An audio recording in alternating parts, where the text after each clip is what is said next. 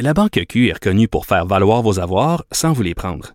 Mais quand vous pensez à votre premier compte bancaire, tu sais, dans le temps à l'école, vous faisiez vos dépôts avec vos scènes dans la petite enveloppe. Hmm, C'était bien beau.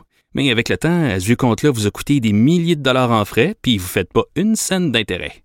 Avec la Banque Q, vous obtenez des intérêts élevés et aucun frais sur vos services bancaires courants. Autrement dit, ça fait pas mal plus de scènes dans votre enveloppe, ça. Banque Q. Faites valoir vos avoirs. Visitez banqueq.ca pour en savoir plus. Cube Radio.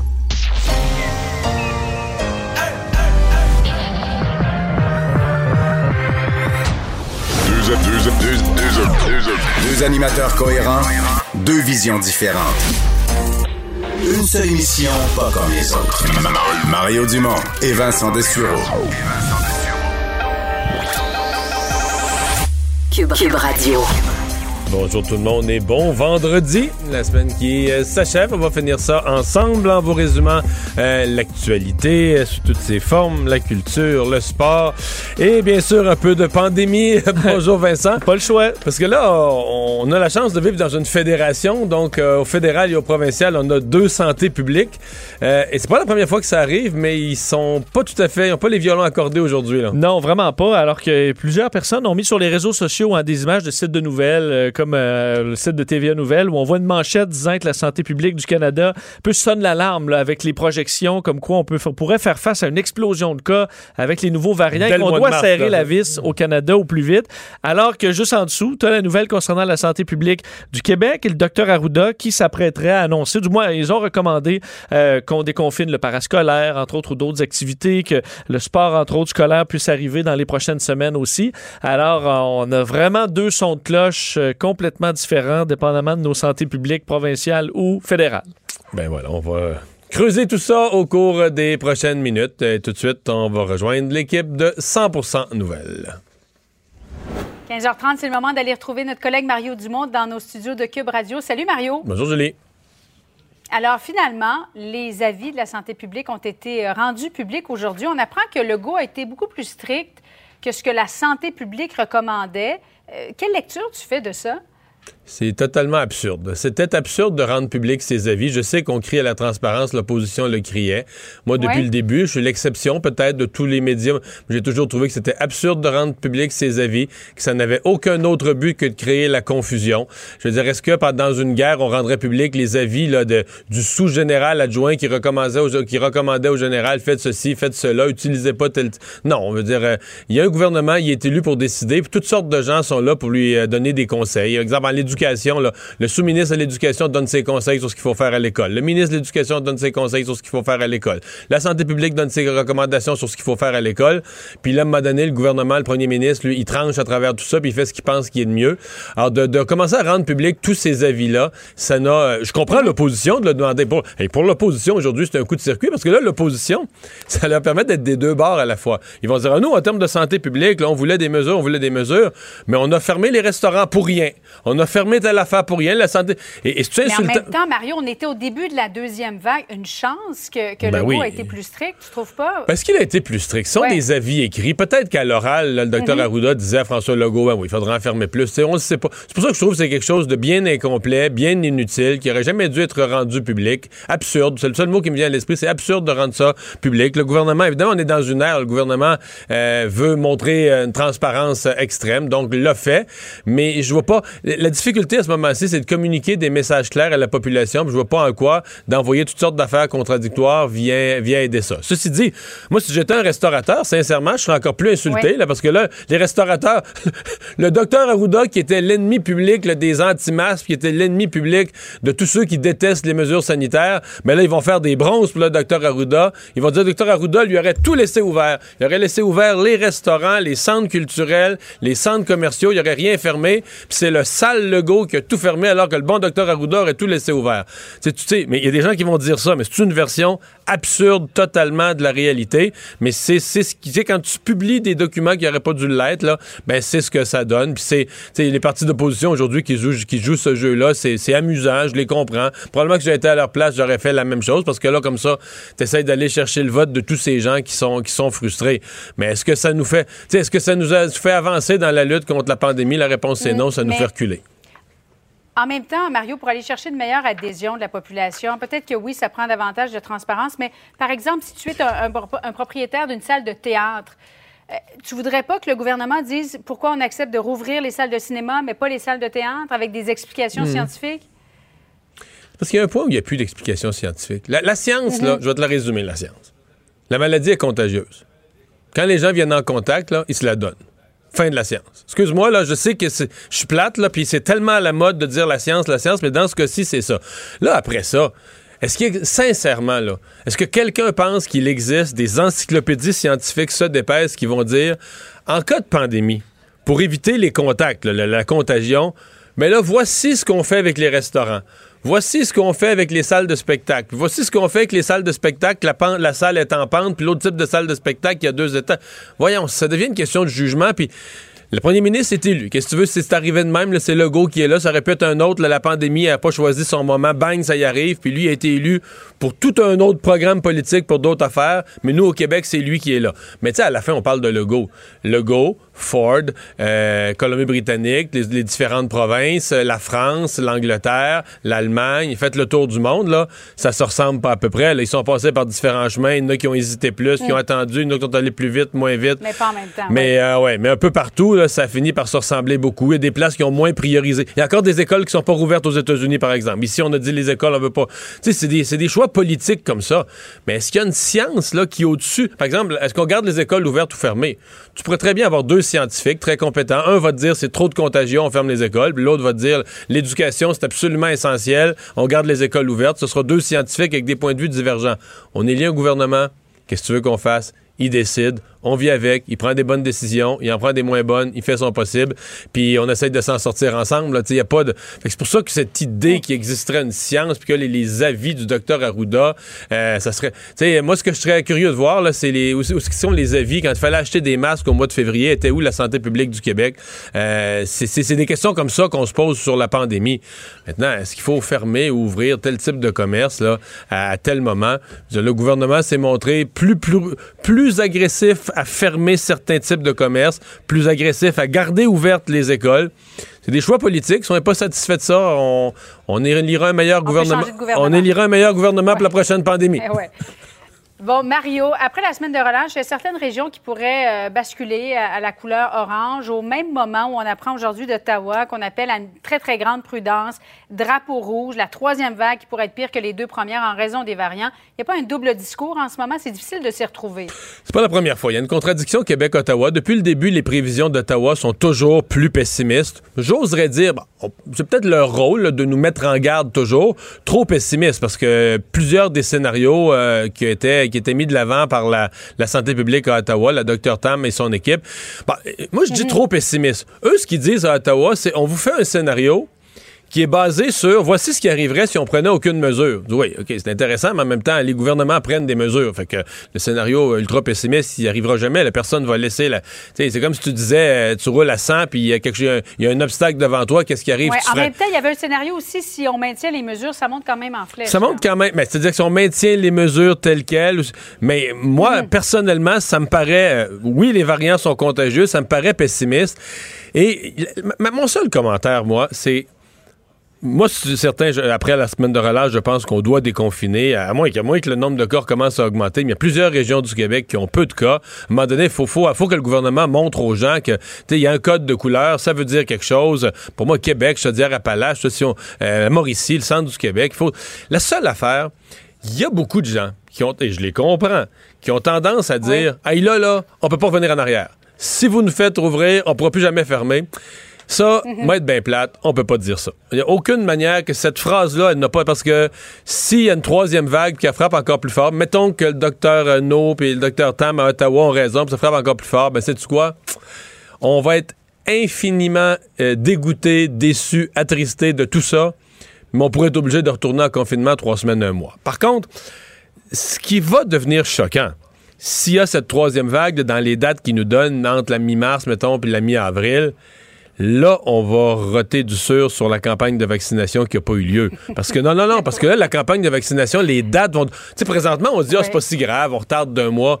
C'est vrai que s'il n'y a pas Non, de non, troisième vague. compte.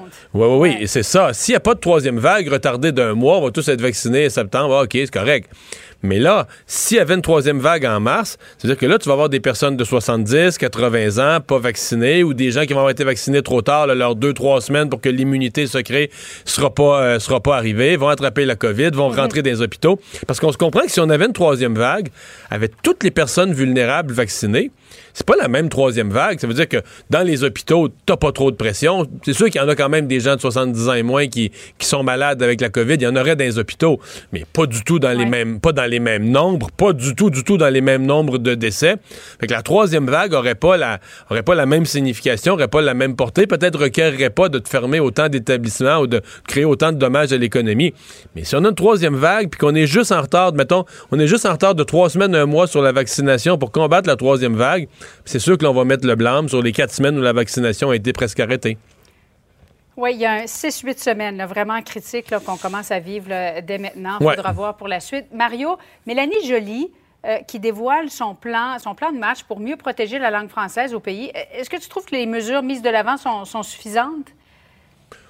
Ben, ce sera jamais suffisant totalement pour moi. J'en voudrais beaucoup. Je suis très inquiet du français.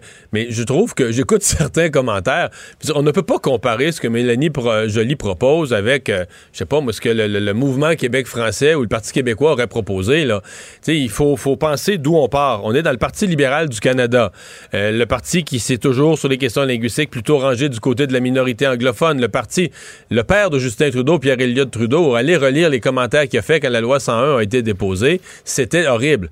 Alors qu'aujourd'hui, Mélanie Joly se présente devant l'ensemble, parce qu'elle elle est pour l'ensemble du Canada, et disent, dans le chapitre 4 de son document, le français est menacé au Québec, disent le français et l'anglais, pour qu'ils soient à égalité, le français et l'anglais, faut pas les traiter à, à égalité, faut défendre davantage le français. Hey, à un moment donné, faut, faut prendre un pas de recul, puis mesurer la, la- la réalité, là, à quel point c'est un virage, euh, ça prend un certain courage, c'est pas tout le monde dans le Parti libéral du Canada qui est content de ça. Alors, il y a autour de Mélanie Joly, euh, François-Philippe Champagne, euh, le ministre Duclos, d'autres aussi, il y a un certain nombre de ministres francophones euh, qui ont mis le pied à terre, qui ont se- Pablo Rodriguez, qui ont sonné l'alarme. Et donc, Mélanie Joly, à mon avis, fait prendre aujourd'hui, dans sa politique sur les langues, les langues officielles, un virage important au gouvernement fédéral. Elle le fait avec l'appui, les conservateurs Il y a comme une unanimité. Là, puis c'est tant mieux, parce que ce que ça veut dire, c'est que d'habitude, d'habitude, Ouais. quand l'Assemblée nationale agissait sur la langue, c'était avec le gouvernement fédéral, Ottawa comme ennemi, qui menaçait d'aller défaire ça devant les Ben tribunaux. oui, c'est ben c'est ça. Je, je m'en allais te poser comme question. Crois-tu que Simon Jolin Barrette commence à taper du pied, là? Ben, Simon Jolin Barrette, euh, moi je pense que tous ces documents sont prêts. là. Lui, euh, c'est une question. Mm. Il semble qu'au cabinet du premier ministre, on a mis un frein, on a dit une chose à la fois. Là, c'est la pandémie. La langue, on fera ça après. Il y aura un temps pour ça. Moi, personnellement, je, je- je le comprends à moitié, là, parce que, euh, mettons, prenons le cas de Simon Jolin Barrette. Il est ministre de la Justice, responsable de la langue française. Sincèrement, c'est pas lui qui organise la campagne de vaccination. Tu pandémie ou pas, dans ses ministères à lui, ça change pas tant de choses que ça. Donc, s'il déposait son projet de loi, on commençait l'étude, etc., avec les autres députés euh, qui sont dans ce dossier-là, je pense pas sincèrement qu'on pourrait dire la gestion de la pandémie est, est reléguée au second plan. là. On peut, euh, une équipe ministérielle à plusieurs joueurs. Mais on l'a vu hier avec l'annonce économique. Là. Absolument. dire, on peut marcher. Parce que si ça, réclamait, si ça réclamait des journées de travail de Christian Dubé, c'est sûr que là, je dirais, comme dans le sport, le time-out, euh, dérangez-le pas avec ça. Il y en a plein ses bottines. Ouais. avec la pandémie. Mais le ministre de la Justice, responsable de la langue française, sincèrement, je comprends un peu mal en quoi la pandémie l'empêcherait d'agir sur le front linguistique avec le niveau d'urgence qu'on donne à ce dossier-là. Merci beaucoup, Mario. Au revoir. plaisir. Bon après-midi à toi.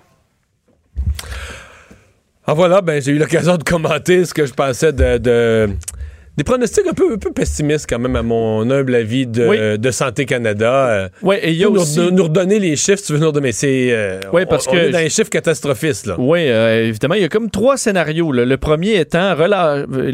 tout ça, avec l'arrivée des. des variants. des variants, là. relâchement précoce des mesures de santé publique. Mais là, on se retrouve. là, on serait comme présentement au plus bas de la courbe. On en aurait peut-être pour une semaine de plus.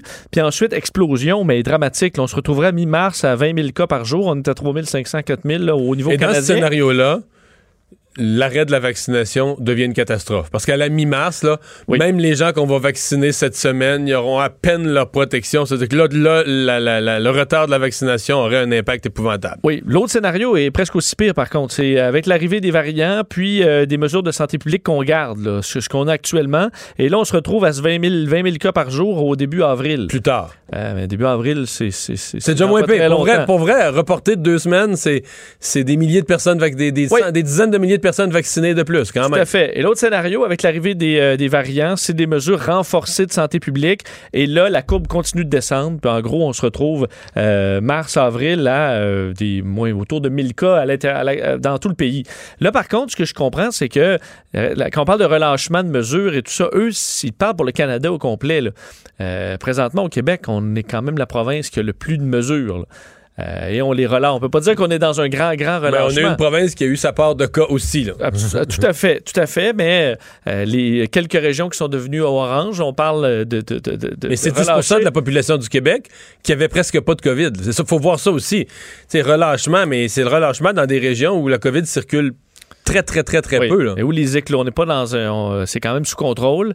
Alors, euh, est-ce qu'on peut vraiment penser qu'ici, là, ça pourrait repartir très rapidement, à moins qu'on relâche vraiment rapidement les, euh, les règles, mais on prévoit le faire. Si on le fait, c'est après la semaine de relâche, donc on se retrouverait. On va le savoir là, à la mi- euh, avant ça si, ça part en Par fou. contre, le portrait des variants au Québec est quand même inquiétant. C'est-à-dire qu'on nous disait, on, a- on a- on avait 11 cas confirmés, après ça, 16 cas confirmés, mais là, on a commencé à nous parler des cas suspectés. Puis eux autres, ils montent en flèche, là. C'était 100 quelques. euh, Aujourd'hui, c'est rendu au-dessus de 200, là. Oui, comme on donnait l'exemple euh, à Terre-Neuve, où un secteur bon, où il y a eu très peu de cas, euh, et rapidement, ça c'est parti. Quand il y a eu le déclenchement d'élection à Terre-Neuve, il, il disait essentiellement, le premier ministre, qu'il n'y avait pas de COVID, là. Oui, tout à fait. Puis dans la, début, la on a- dernière semaine de la campagne, il y a eu on tellement... annonçait quelques secteurs là, allaient voter plus tard pour trouver que ça faisait pas trop de sens. Puis quelques jours après, ben, l'élection était complètement annulée. Euh, et bon, et d'ailleurs, ils ont le même problème. Je parlais pour, pour mon émission que Dieu bénisse l'Amérique à un, un neuro, un neurologue qui est à l'hôpital de Boston. là. et eux s'inquiètent aussi. Les, les variants, on fait pas assez de tests sur les variants. On sait que c'est beaucoup. Il y en a beaucoup en Floride, mais il y en a un peu partout dans les États. Eux, ils avaient leur premier cas au Massachusetts euh, d'un des variants et euh, ça inquiète tout le monde. là, la grandeur eux, eux commencent à avoir des proportions de population vaccinée significatives. Là. fait. Ils arrivent à 20 je pense, de la population vaccinée, presque toutes les personnes plus vulnérables. Dans le milieu de la santé, entre autres, lui, il disait on voit les résultats, là, parce que dans le milieu de la santé, tout le monde ou presque est vacciné, et euh, on voit qu'on perd beaucoup moins de, beaucoup moins de gens. Donc, euh, c'était positif à ce niveau-là. Évidemment, aux États-Unis, il semble y avoir encore plus de monde qui sont anti-vaccins. Il disait peut-être un tiers des soldats euh, dans le milieu de la santé aussi. Il y en a qui veulent pas se faire vacciner. Donc, ça, c'est des gens que tu auras beau avoir les doses, toutes les doses que le tu milieu veux, de la tu pourras pas santé, aller les dans le milieu de la santé, ça me fascine quand même. Oui, oui, oui. Parce qu'il y a de ministres, il y a de ministres, là. Je veux dire, mettons dans la pharmacie d'un hôpital. là. Oui. As-tu idée de tout ce qu'il y a? La quantité de, de soluté, de. de, de oui, de- que tu donnes. Là, Oui. Et là, tu as peur du vaccin. Et je comprends qu'en plus que toi, tu peux peut-être avoir accès au fiole pour voir, qui, tu sais, vérifier s'il y a une puce. Là. si tu la brasses, ça fait ding, ding, ding, ding, ding. Là, tu te rends compte, OK, il y a une petite puce en métal. Non, je sais ça. bien. Tu t'as t'admini- avec toi-même, tu te promènes dans l'hôpital tout le temps à apporter à monsieur un tel, madame une telle, toutes sortes de pilules dont tu connais pas vraiment les composantes. Là, tu te fies que c'est ça. Là, les, les médecins, le docteur a dit ça, il prend telle pilule, puis l'autre c'est un sirop, puis l'autre c'est un soluté, puis c'est pas le. Toi, tu, joues avec ça toute la journée longue. Toi, il arrive une pandémie, tu voudrais te protéger. Oui. Bizarre. Qu'en bizarre. date d'aujourd'hui, dire au Canada, les variants, là, 664 cas euh, du variant britannique, 39 euh, du variant sud-africain et un seul du variant Mais là-dedans, je pense pas qu'ils comptent nos suspectés. Parce que Non. comme nous au Québec, comme nous au. Québec, on est très, très en retard dans l'évaluation. On en a encore, on en a même pas encore 20 qui sont confirmés. Mais là, on est rendu à deux, je pense que c'est 210 ou 230 qui sont suspectés. À mon avis, les suspectés, là, on dit pas ça pour rien, là. Non, on verra le taux de combien, c'est-tu 80% qui se confirme, c'est-tu Ben, 50 suspectés, c'est des gens qui ont la COVID puis qui ont été en contact avec une personne qui a la COVID avec un variant. Ça regarde mal, là. Oui. Qui ont un variant qui, Oui. ont attrapé comme version de la COVID, c'est le variant euh, eux autres euh, aussi. Et D'ailleurs, juste dire, euh, Justin Trudeau, euh, également dans son point de presse, euh, demandait aux Canadiens d'être vigilants là, avec l'arrivée des, euh, des variants, voulant pas qu'on se relâche trop vite, et annonçait sur les vaccins, ben, confirmait les mêmes chiffres, là, 6 millions de doses euh, d'ici la fin mars et 84 millions de doses d'ici euh, le mois de septembre. Mais tu sais que il y a quelque chose de profondément bidon, là, parce que ce matin, on est vendredi, puis la santé publique du Canada, essentiellement, ce qu'ils viennent dire, là, c'est, je vais, je vais traduire en, en autre, en autre langage plus simple leur message, ils viennent dire, bon ben, gang, pour la question des variants, là, il est trop tard, c'est rentré dans le pays, ça va amener une troisième vague. Oui. Puis lundi, on ferme les aéroports. On, on, on expose la quarantaine. non? T'as as raison, parce qu'on on, le dit, ils, ils sont arrivés, les variants, et euh, ils sont, euh, on, va, on va perdre le contrôle de ça. Là. C'est c'est pratiquement ce le vendredi avant, la, la- la- la mesure rentre en vigueur lundi matin, mais le vendredi d'avant, t'as ta santé publique du pays qui vient dire Les amis, il est trop tard, les variants sont rentrés de Terre-Neuve à Colombie-Britannique, bien comme faut, dans le pays, troisième vague. Dans un mois, c'est le bordel. T'as raison. T'as raison que. C'est-tu on absurde? va rentrer un peu moins, là. Mais oui, on va rentrer un peu moins, mais la santé publique a dit aujourd'hui, il est trop tard, on a ce qu'il faut pour, euh, on a ce qu'il faut pour contaminer le pays. Square à mare, En d'un masse. océan à l'autre. Bon. Euh, les programmes d'aide économique, euh, c'est tout reconduit euh, parce qu'on pense qu'il y a encore quelques mois à passer. Oui, effectivement. Et ça, à chaque fois, je, je- je sens dans ta tête que ça fait. Le bruit du casino. Le, bruit du casino, effectivement, et de- du déficit qui augmente, mais on s'en sauve pas. Évidemment, les, les programmes qui doivent être allongés, prolongés. Justin Trudeau en a fait l'annonce aujourd'hui. Donc, on sait, on avait la PCU, là, ça s'est arrêté l'automne dernier. Et ensuite, on avait transféré tout ça en Euh, ben, pour l'assurance-emploi, tous ceux qui sont sur l'assurance-emploi, ça, on va prolonger donc jusqu'à 50 semaines la possibilité d'être sur, euh, sur l'assurance-emploi. Donc, en gros, là, ça partait de septembre. On va se rendre à septembre 2021. Alors, pratiquement un an. Euh, et euh, les autres prestations qui étaient allées Bon, euh, compenser les trous, là, parce qu'on avait enlevé la PCU qui se servait à tout le monde. Il y en a qui sont allés sur l'assurance-emploi. Ceux qui n'étaient pas admissibles ben, ont eu d'autres prestations, entre La autres la PC prestation canadienne de la relance C'est économique. ça, la PCRE. PCRE, euh, pour ceux qui ne sont pas admissibles à l'assurance-emploi. Donc là, vous allez pouvoir, si vous êtes là-dessus, euh, ajouter 12 semaines de plus sur la prestation. Donc ça, euh, ça arrive à 38 semaines. PCRE aussi pour les proches aidants, donc ceux qui ont à aider un proche ou un enfant, un membre de famille, ce sera allongé également. La prestation canadienne de maladie pour la relance économique, donc pour les travailleurs qui sont malades et qui doivent s'isoler euh, en raison de la COVID ou qui ont un problème de santé qui les met à, trop à risque, ben là, euh, on avait deux semaines, ça passera à quatre semaines. Et, euh, OK, donc les programmes, non seulement sont reconduits, mais certains deviennent plus généreux. Certains sont bonifiés. Mais il y en même temps, je comprends pour les. C'est que, certains ont dû déjà dépenser deux semaines. Ah oui, c'est que leurs deux semaines, tu comprends, c'était deux semaines totales sont utilisées, là, oui. Et que là, peut-être une Non, deuxième ça, non, quarantaine. mais là, là, là, je comprends que dans certains cas, t'as des gens, mettons les gens qui ont trois enfants, là, tu tu rates deux semaines parce que ton enfant A t'a ramené la, la, la COVID de l'école, puis le bordel dans la maison. Mais, tu sais, genre, trois mois après, c'est ton autre enfant qui, lui, est au secondaire, puis c'est à son tour, là, puis il commence à avoir des gens qui c'est, ça arrive, là. Tout à fait. D'ailleurs, pour la partie assurance-emploi, les, les, les autres, là, euh, on- on- le- même le gouvernement minoritaire a la capacité de faire ces changements-là. Par contre, pour l'assurance-emploi, ça devra euh, passer devant le Parlement. là. Mais c'est parce qu'ils vont mettre ça dans le même projet de loi. Tu sais que le projet de loi, à ma connaissance, je veux pas me tromper, là, je- mes nouvelles ont peut-être 48 heures de retard, mais le projet de loi pour corriger le versement là, de la prestation, euh, je pense que c'est la, la PCRE, Oui. aux gens qui reviennent de voyage. C'est toujours pas fait. Tu sais, ils sont rentrés au oui. Parlement, puis ont Le fait... gros sujet de début janvier. là. Non, mais ils ont fait une, une grosse chicane, puis à la rentrée parlementaire, là, ils Oui. ont fait une grosse chicane avec ça. M. Trudeau voulait le faire la première journée, puis les conservateurs n'ont pas voulu. On dit on va prendre le temps de l'étudier. Mais finalement, ça n'a jamais été déposé. Le gouvernement n'a jamais déposé ce projet de loi-là. Parce Donc, que c'est plus dans l'actualité. ou? Ben, je dis pas qu'ils le feront jamais, mais en tout cas, euh, il semble plus avoir urgence. Ben, c'est sûr qu'il n'y a plus de, Par contre, ils disent que voyageurs quand ils- dans le sud. Que c'est ça. Par contre, ils disent que quand ils vont le faire, ils vont quand même le rendre rétroactif. Je pense à la date où Pablo Rodriguez avait dit le 3 ou le 4 ou le 5, 6 janvier. Il y a une date à laquelle là, il y a un ministre qui a dit c'est fini, vous en aurez plus.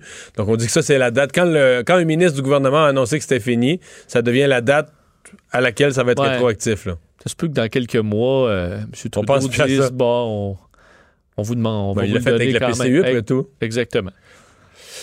Euh, il y aura une minute de silence euh, en mars prochain pour les victimes, pour les personnes décédées de la COVID. Ouais, il faut quand même. euh, ça, ça frappe un peu l'esprit, là, parce que ce sera le 11 mars prochain. Et le 11 mars dernier, ben, si on se souvient, c'était le moment où l'OMS passait de l'épidémie au stade pandémique dans le monde. Et le lendemain, le 12, on commençait là, les points de presse. J'essaie de me souvenir des événements. Là. Le matin, l'OMS fait ça. Le soir, la NBA annule le basket. C'est là qu'on a tout réalisé. Tom Hanks. Est-ce que Tom le Hanks 11, l'apprend. Tom Hanks, la- Tom Hanks Là, le lendemain, les, le lendemain, les premières conférences de presse.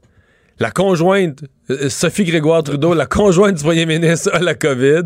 Non, mais tu sais, c'est comme sur, un- sur un 48 heures, là, ça a Ouais, tout tout, tout, tout- déboulé. Ça, c'était le mercredi, le jeudi. Puis le vendredi, les enfants, ma, ma fille est en secondaire 5, revient de l'école, puis pense, regarde, ils arrêtent l'école pour une semaine, là, pour voir ce qui se passe, tout ça, puis ils sont jamais retournés. Oui, entre le 11 et le 14 mars à peu près, là, Il s'est notre passé. réalité avait complètement changé. Euh, de sorte que le 11 mars va devenir un peu une journée importante, une journée de commémoration, et ce sera le cas cette année. Donc, en fait, de midi à 13 heures, il y aura euh, une importante cérémonie, dit-on, là, euh, dans le respect évidemment des règles sanitaires, drapeau en berne, et à 13 heures, partout à travers le Québec, on demande aux Québécois d'observer une minute de silence en mémoire des victimes de la COVID. Donc, oui, pour les victimes, également pour, pour tous ceux qui ont eu de la difficulté. Donc, c'est un peu pour tout le monde là, qui, qui, est- qui est passé à travers la pandémie et euh, les travailleurs de la santé. Donc, euh, évidemment, par, par respect et en soutien aux travailleurs de la santé qui ont goûté pas mal. Et on demande aux villes euh, d'organiser aussi des cérémonies euh, que- comme ils pourront le, le faire là, dans les prochaines semaines pour euh, le 11 mars. Alors, c'est une c'est un événement qu'on risque de souligner année après année, à mon avis, pour un bon moment. Merci, Vincent. Culture et société. Thank you. Bonjour, Anaïs. Bonjour, On messieurs. a une nouvelle chanson au sommet des palmarès. Écoute, là, là, j'arrive avec une chanson digne d'un vendredi après-midi, je vous le dis, là. Euh, tout le monde connaît euh, Mathieu Dufour, qui a fait le show coronavirus durant la première vague de la pandémie. Donc, il est en direct tous les soirs. Lui qui a reçu, entre autres, Arruda. Et à plusieurs reprises, Mathieu euh, Dufour et Véronique Loutier ont fait des lives dont on était en direct le soir et improvisaient euh, des chansons ici et là. Et ils ont décidé d'enregistrer leur plus grand succès qui se nomme Poulet cru. Le nom de leur duo, c'est Matronique. Et tout ça, ça a l'air d'une grosse blague. Sauf qu'au moment où on se parle, dites-vous que c'est numéro un sur iTunes Canada. Donc, il y avait euh, The Weeknd qui était dans cette liste-là, Ed Sheeran et euh, ce duo-là avec Poulet Cru. Ils ont, déc- ils ont réussi à les tasser. Donc, partout ou presque dans le monde, si tu vas sur iTunes, tu as Ed Sheeran, mais tu viens au Canada, puis ça se nomme Poulet Cru. Donc, je vous fais entendre ce gros hit. Il fait noir comme dans scène de Minou. Il fait noir dans mon cul. Il fait noir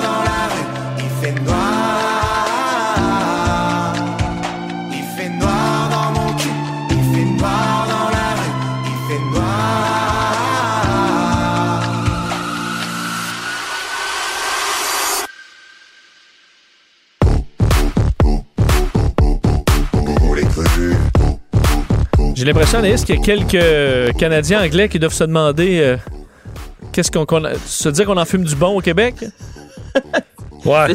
C'est quoi ce succès? euh, Écoute, tout est stupide là-dedans. J'en ai parlé avec Mathieu. Puis justement, ça en est tellement stupide que c'est ça. Juste dire le titre poulet cru, c'est n'importe quoi. Donc, euh, il m'a expliqué un peu comment. Surtout pas bon pour la santé, là. De ce hit-là. On l'écoute. Ce qui s'est passé, en fait, c'est que euh, Véronique et moi, on était en live sur Instagram le soir de l'Halloween. Puis je sais pas pourquoi, moi puis Véro, comme on en, en live ensemble, on part sur des délires un peu. Puis on s'est mis comme à inventer une tour à capella, puis on chantait. Puis là, finalement, mais les paroles faisaient aucun sens. C'était un peu n'importe quoi. Puis là, finalement, mais c'est comme devenu un verre d'oreille. Tout le monde s'en rappelait, le monde nous en parlait. Que j'ai dit à Véro, pas game qu'on passe, qu'on l'enregistre en studio. Finalement, on le fait. Fait qu'on s'est dit, tant qu'à le faire, on va aller voir un studio professionnel. Ils ont fait un gros, euh, un gros beat par-dessus tout ça. Puis après ça, ben, on l'a comme, on s'est dit, OK, on lance ça sur les plateformes d'écoute. Finalement, ben, c'est rendu comme numéro un au Canada. On s'attendait pas pantoute à ça. Puis ce matin, j'ai texté à Véro. J'ai dit, OK, mais là, c'est quoi la prochaine étape? J'ai dit, je pense qu'on va devoir faire un vidéoclip. Que comme, oui, je pense qu'on n'a pas le choix. Fait que finalement, ben, on pousse la joke encore trop loin, puis on fait un vidéoclip. Donc là, il y a un vidéoclip et euh, Madoff a poussé ça aussi avec une euh, chorégraphie euh, très de base, mais qui fonctionne énormément.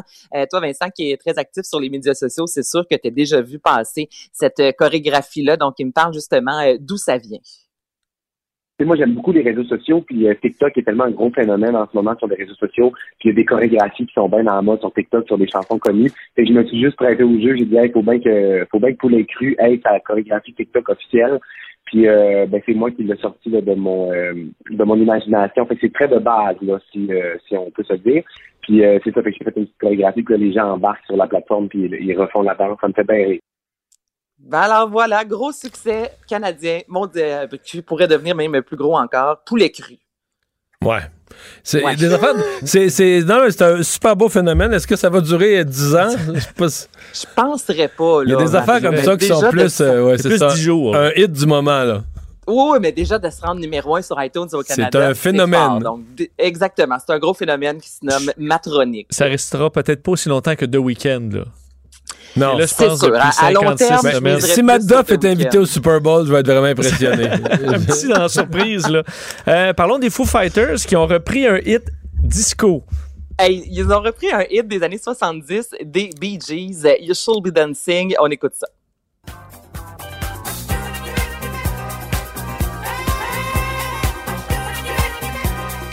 Donc, vous reconnaissez celle-ci des Bee Gees? Oui, l'original. Alors, Ouais. parfait. Donc là, je voulais situer les gens.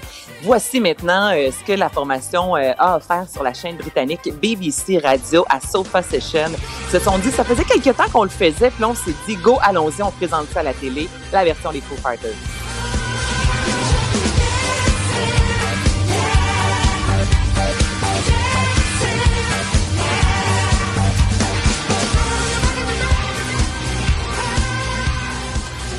Bon. C'est bon, là, quand même. Il y a un peu plus de guitare, mais Dave Grohl aussi, qui a habituellement une voix très Mais je veux dire, c'est surtout pas plus- énormément transformé. C'est ce qui frappe. Non. là. Les Ben, instruments. c'est ce qui frappe. Oui, oui, mais non, mais j'aurais pensé que c'était, tu sais, le- des fois, il y a des chansons, c'est à peine si tu reconnais. là, Ouais, tu sais, tu version reconnais super rock. Ouais, tu reconnais juste la, comme la, la, la trame de fond, la, la première portée, les notes de base, mais tout le reste est changé. Mais là, ça y ressemble quand même. Hey, ça y ressemble vraiment. Puis, c'est ça, en entrevue, Dave Grohl disait, j'ai jamais chanté de même de ma vie. Tu sais, lui, habituellement, il se donne les cordes vocales, il a la voix rauque.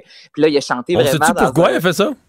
Euh, c'était vraiment un beau trip de gang, je te dirais, tout simplement. Les gars qui l'aiment, euh, qui aiment beaucoup les Bee Gees, qui ont jamais ensemble, puis à Mané se sont dit, hey, c'est bon ce qu'on fait, go, on présente ça aux gens. Puis là, ben, ça a fait le tour du web euh, aujourd'hui. Donc, les Bee Gees et Foo Fighters dans la même phrase. C'est un personnage qui avait d'abord été euh, présenté au public par notre bureau d'enquête, euh, un des tueurs à gages là, les plus euh, mystérieux de l'histoire du Québec. Et prolifique. Oui, oui. Ouais.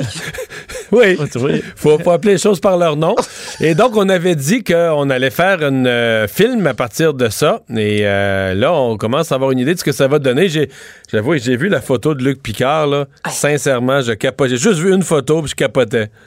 Mario, attends de voir la bande-annonce. Là, dans quelques secondes, je vais vous faire entendre un extrait. Je sais qu'à la radio, une bande-annonce, c'est pas incroyable, mais quand même, euh, je, je vous le dis, on embarque dans l'histoire de les premières secondes et ça fait longtemps qu'on l'attend, justement, le film Confession. C'est Christian Larouche qui est producteur et c'est un drame policier, comme tu l'as dit, qui raconte l'histoire de Gérald Galland. C'est le plus important tueur à gages au Québec pour situer les gens. Il a commis 28 meurtres, une quinzaine d'attentats entre 72 et 2003. Puis lui, ce qui est particulier, c'est qu'il menait une petite vie là, très paisible à Donnacona. Donc, c'est un gros budget de 7 millions de dollars. Le film a été tourné Montréal, Québec, Bruxelles, Cuba. Euh, on a demandé à Luc Picard d'interpréter le personnage principal, mais c'est lui aussi qui réalise. Je ne sais pas si vous vous souvenez du film L'Audition, mais ce film-là m'a fait tellement pleurer. Luc Picard, il a du talent à revendre, c'est incroyable. Et là, je vous fais entendre un extrait de la bande-annonce. J'ai fait mal à ben du monde.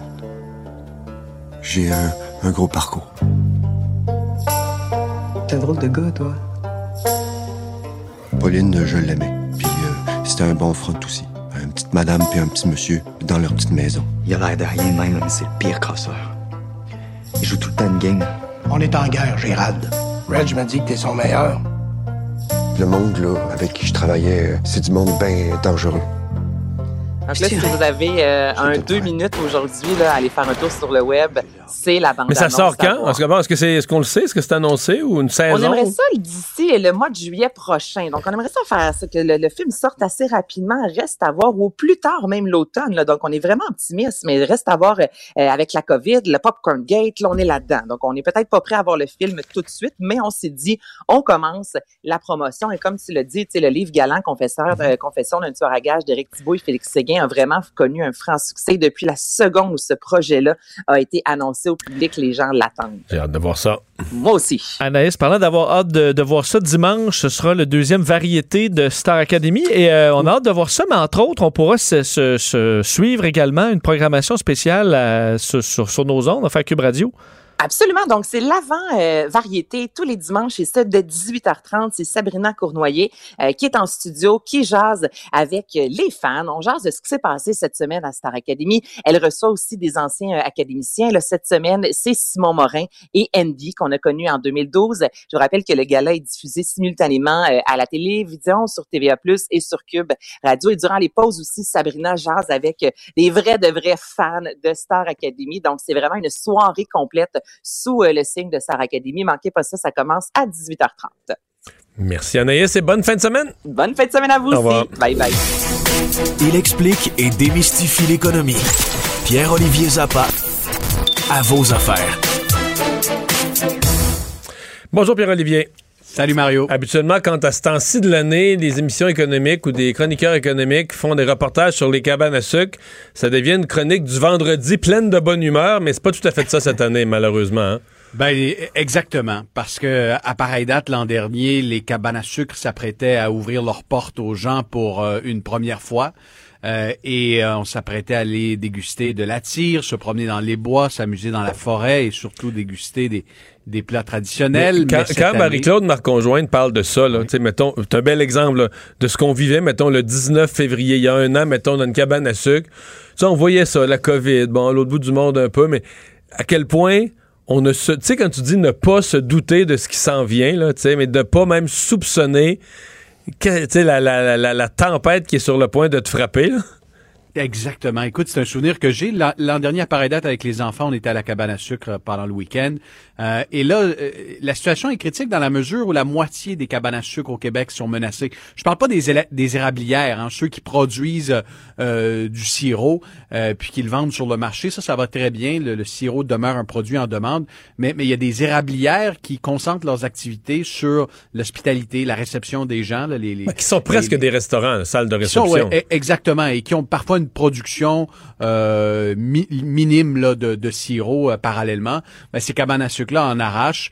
Euh, et, et, la moitié d'entre elles sont menacées. Alors, je me suis rendu dans une grosse cabane à sucre, euh, celle des, de la famille Charbonneau, Mont-Saint-Grégoire, pour constater l'ampleur de la, de la détresse économique des propriétaires. Pour te donner une idée, c'est l'une des, des, des, cabanes à sucre les plus renommées là, dans la grande région de Montréal. C'est la nôtre. Et pourtant, ah oui, mais Mario, tu sais, Mélanie Charbonneau qui, qui dirige la cabane à sucre depuis 16 ans maintenant. Sincèrement, je connais pas vraiment. Euh, je suis toujours ben, allé de façon très, très ben, anonyme, c'est un grand mot, le monde. Mais je veux dire, je connais pas la famille. Tu sais, pour te donner une idée de, de, de, de, la difficulté que traverse la famille, c'est que le conjoint qui est copropriétaire a dû se trouver un autre emploi en ce moment pour subvenir aux besoins de la famille. Euh, je suis allé rencontrer la propriétaire Mélanie. Elle m'a expliqué surtout comment ils vont essayer de, de rester sous respirateur artificiel cette année pour pouvoir ouvrir l'an prochain. On va préparer des plats qu'on va livrer aux gens. Donc, vous allez pouvoir faire venir la cabane à sucre chez vous. Et ça va être lancé lundi. C'est une grosse initiative lancée par 70 cabanes à sucre au Québec ben, qui vont être épaulées par le gouvernement. Moi, je serais optimiste à leur place pour le succès de ça parce que la fin de semaine passée, chez nous, ça a été une discussion, là.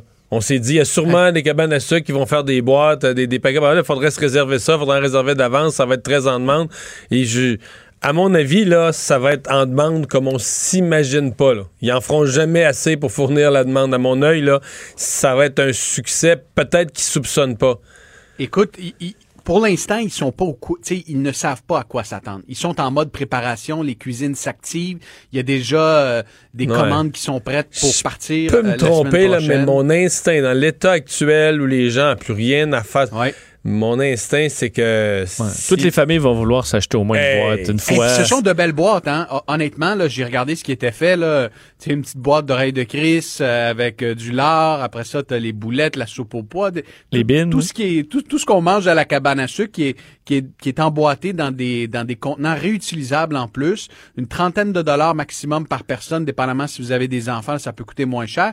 Puis, je veux le dire aux gens, là, qui, qui, qui nous écoutent à la maison, le site web, c'est maison.com macabanealamaison.com. Il va y avoir une grosse annonce lundi. Ça va être présenté lundi par les cabanes à le gouvernement, le MAPAC euh, et, euh, et toute l'industrie. Mais euh, vous pouvez déjà aller faire un tour, voir à quoi ça ressemble et vous allez pouvoir commander vos votre cabane à la maison. Et c'est un cri du cœur que lancent aujourd'hui les, les, les, érablières et les cabanes à sucre de partout au Québec. Ils ont besoin des, des Québécois pour pouvoir euh, rouvrir l'an prochain parce que pour eux, euh, cette année, euh, c'est impossible. Ils n'entrevoient pas la possibilité de recevoir des gens. Et l'avantage à la maison, c'est que tu peux aller te coucher direct après avoir tout Tu cognes pas des clous. T'as pas besoin de cogner des clous dans l'auto. Dans l'auto en revenant, donc tu t'en vas directement au dodo. Hey, Euh, puis savez-vous quoi? En oui. terminant là-dessus, là, il y a un phénomène, le, le phénomène des micro-érablières, euh, semble-t-il que c'est c'est vraiment en, euh, en- en explosion au Québec. Des, des gens comme vous et moi qui ont quelques érables dans la cour arrière puis qui veulent faire du sirop. Euh, il y a des milliers de Québécois qui sont lancés là-dedans. Il y a même des pénuries de stock là, quand on veut acheter des chaudières et tout ça dans des euh, dans des coops ou des quincailleries en région. Alors, euh, Mélanie m'a accordé en 60 secondes sa méthode pour faire du sirop à la maison. Puis je vais Oh. présenter ça à l'émission ce soir. Oh, OK. Et euh, ben, les déficits, évidemment, du, du gouvernement sont... à soir, c'est pas à vos affaires, c'est à vos chaudrons, ton émission.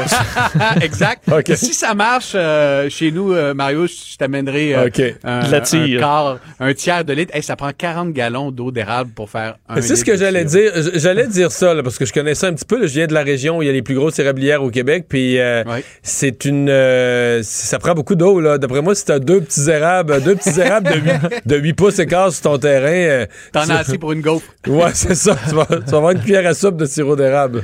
Ouais. Bon. Parlons de- des déficits. Ils sont immenses euh, des gouvernements. Est-ce qu'on pourrait aller vers la taxe sur le tabac?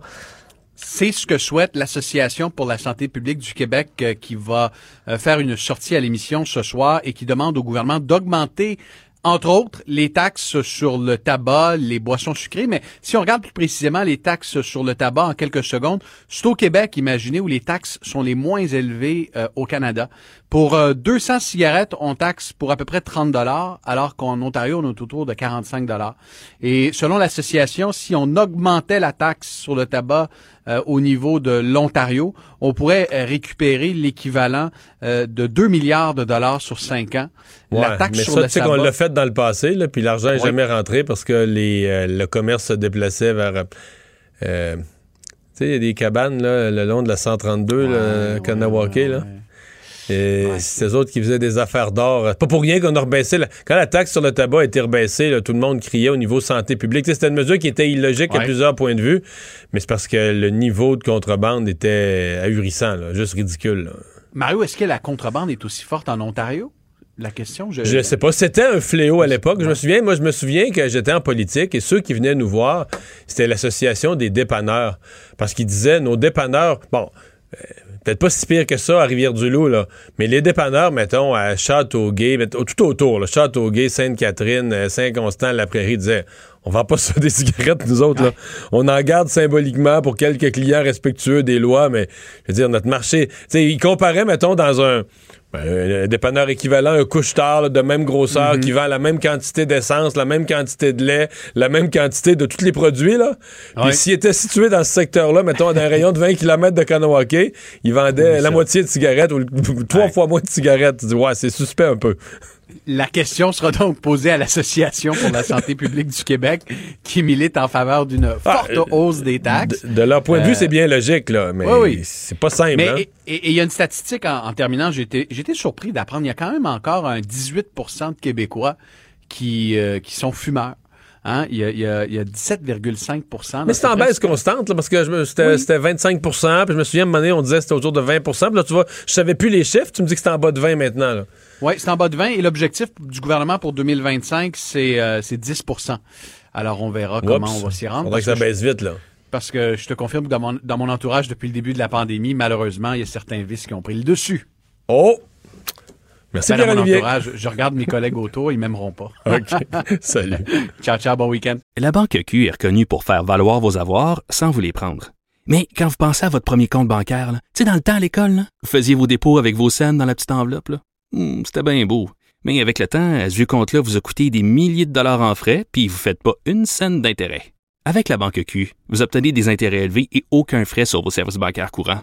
Autrement dit, ça fait pas mal plus de scènes dans votre enveloppe, ça. Banque Q. Faites valoir vos avoirs. Visitez banqueq.ca pour en savoir plus.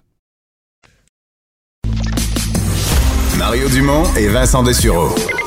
Joignez-vous à la discussion. Appelez ou textez le 187 Cube Radio 1877 827 2346. Vous allez vous souvenir, il y a quelques semaines, euh, lorsqu'on a commencé à parler des grandes campagnes de vaccination, euh, le ministre québécois de la Santé nous avait dit, on va faire appel, euh, Vincent, à plein, plein de professions là, qui vont venir en renfort, pas, pas pour les, le début, mais quand on va arriver aux grosses, grosses phases de vaccination de masse. Il y avait, je pense, c'est pas une vingtaine ou vingt quelques euh, types de professionnels différents liés à la santé. Parmi eux, les physiothérapeutes, euh, Denis Pelletier est président de l'Ordre professionnel de la physiothérapie du Québec. Bonjour, M. Pelletier. Bonjour. J'étais curieux de savoir, euh, c'est rendu où? Plutôt que de demander au ministre où s'en est rendu son opération, quoi de mieux que d'aller demander aux gens qui sont eux-mêmes concernés? Euh, Est-ce que c'est commencé? Est-ce que vous avez été approché? Est-ce qu'il y a des physiothérapeutes à, à l'heure où on se parle qui ont commencé à être formés pour vacciner? Oui, tout à fait. Il y a des, euh, des endroits où c'est déjà même complété. Alors, actuellement, ce que l'on a, c'est qu'on a des professionnels qui se sont inscrits et qui se sont rendus disponibles pour éventuellement vacciner. Il y en a qui ont même commencé à vacciner, mais on sait que euh, le temps à venir, en tout cas dans les prochaines semaines, les prochains mois, euh, la cadence ou le nombre de vaccins Ouais. disponibles va être plus élevé. Et là, ben, on va être encore plus sollicité. Et c'est probablement là où on- on a actuellement le plus grand défi. C'est-à-dire que, vous savez, quand euh, la compagnie Pfizer et les autres compagnies ont dit oui, on, on va vous envoyer les vaccins, mais on ne peut pas les envoyer à la même cadence que d'habitude, que ce qu'on avait anticipé. Euh, on s'attend à quelque chose de plus imposant quand va arriver le mois de mai et le mois de juin. Et là, à ce moment-là, c'est que si on reçoit beaucoup, beaucoup Ça va de prendre du monde. euh, ça va prendre du monde. Mais là, ce monde-là est actuellement euh, plus en attente, en stand-by. Il y en a que ça les décourage un petit peu puis qui se retirent. Alors, on garde l'intérêt des gens, on les motive à rester euh, en place parce que lorsque le moment soit venu, on va avoir besoin d'eux. Vous me dites, il y a des gens qui ont déjà fait la formation. Est-ce que c'est, je sais pas combien vous êtes de physiothérapeutes au Québec, mais est-ce que c'est une petite proportion, quelques exceptions là, qui se sont montrés intéressés par la vaccination ou est-ce que c'est un nombre important? Ben, je vous dirais que c'est un nombre quand même significatif. On est 8000 membres euh, à l'ordre professionnel de la physiothérapie, répartis en physiothérapeutes et technologues en physiothérapie. Plusieurs personnes ont donné euh, leur nom, même des personnes qui étaient à la retraite.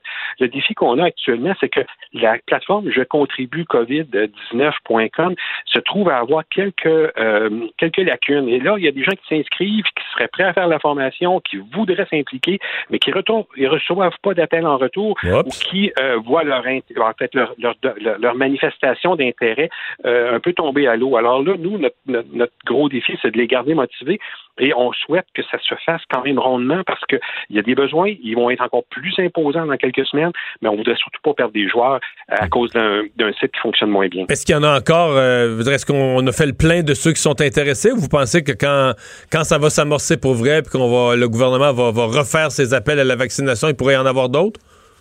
Oui, c'est certain qu'il va y en avoir d'autres. Actuellement, c'est comme si on, on anticipe un besoin, mais on n'est pas en mesure nécessairement d'y aller vers euh, un recrutement actif puis dire, écoutez, on a besoin de vous, venez. On a des gens qui sont appelés actuellement. J'ai des exemples très précis en tête où, en fin de semaine, j'avais une personne qui était euh, appelée pour faire une journée. On l'a rappelé pour lui dire, ben écoute, on a plus que de vaccins que prévu. Peux-tu faire deux jours au lieu d'une journée?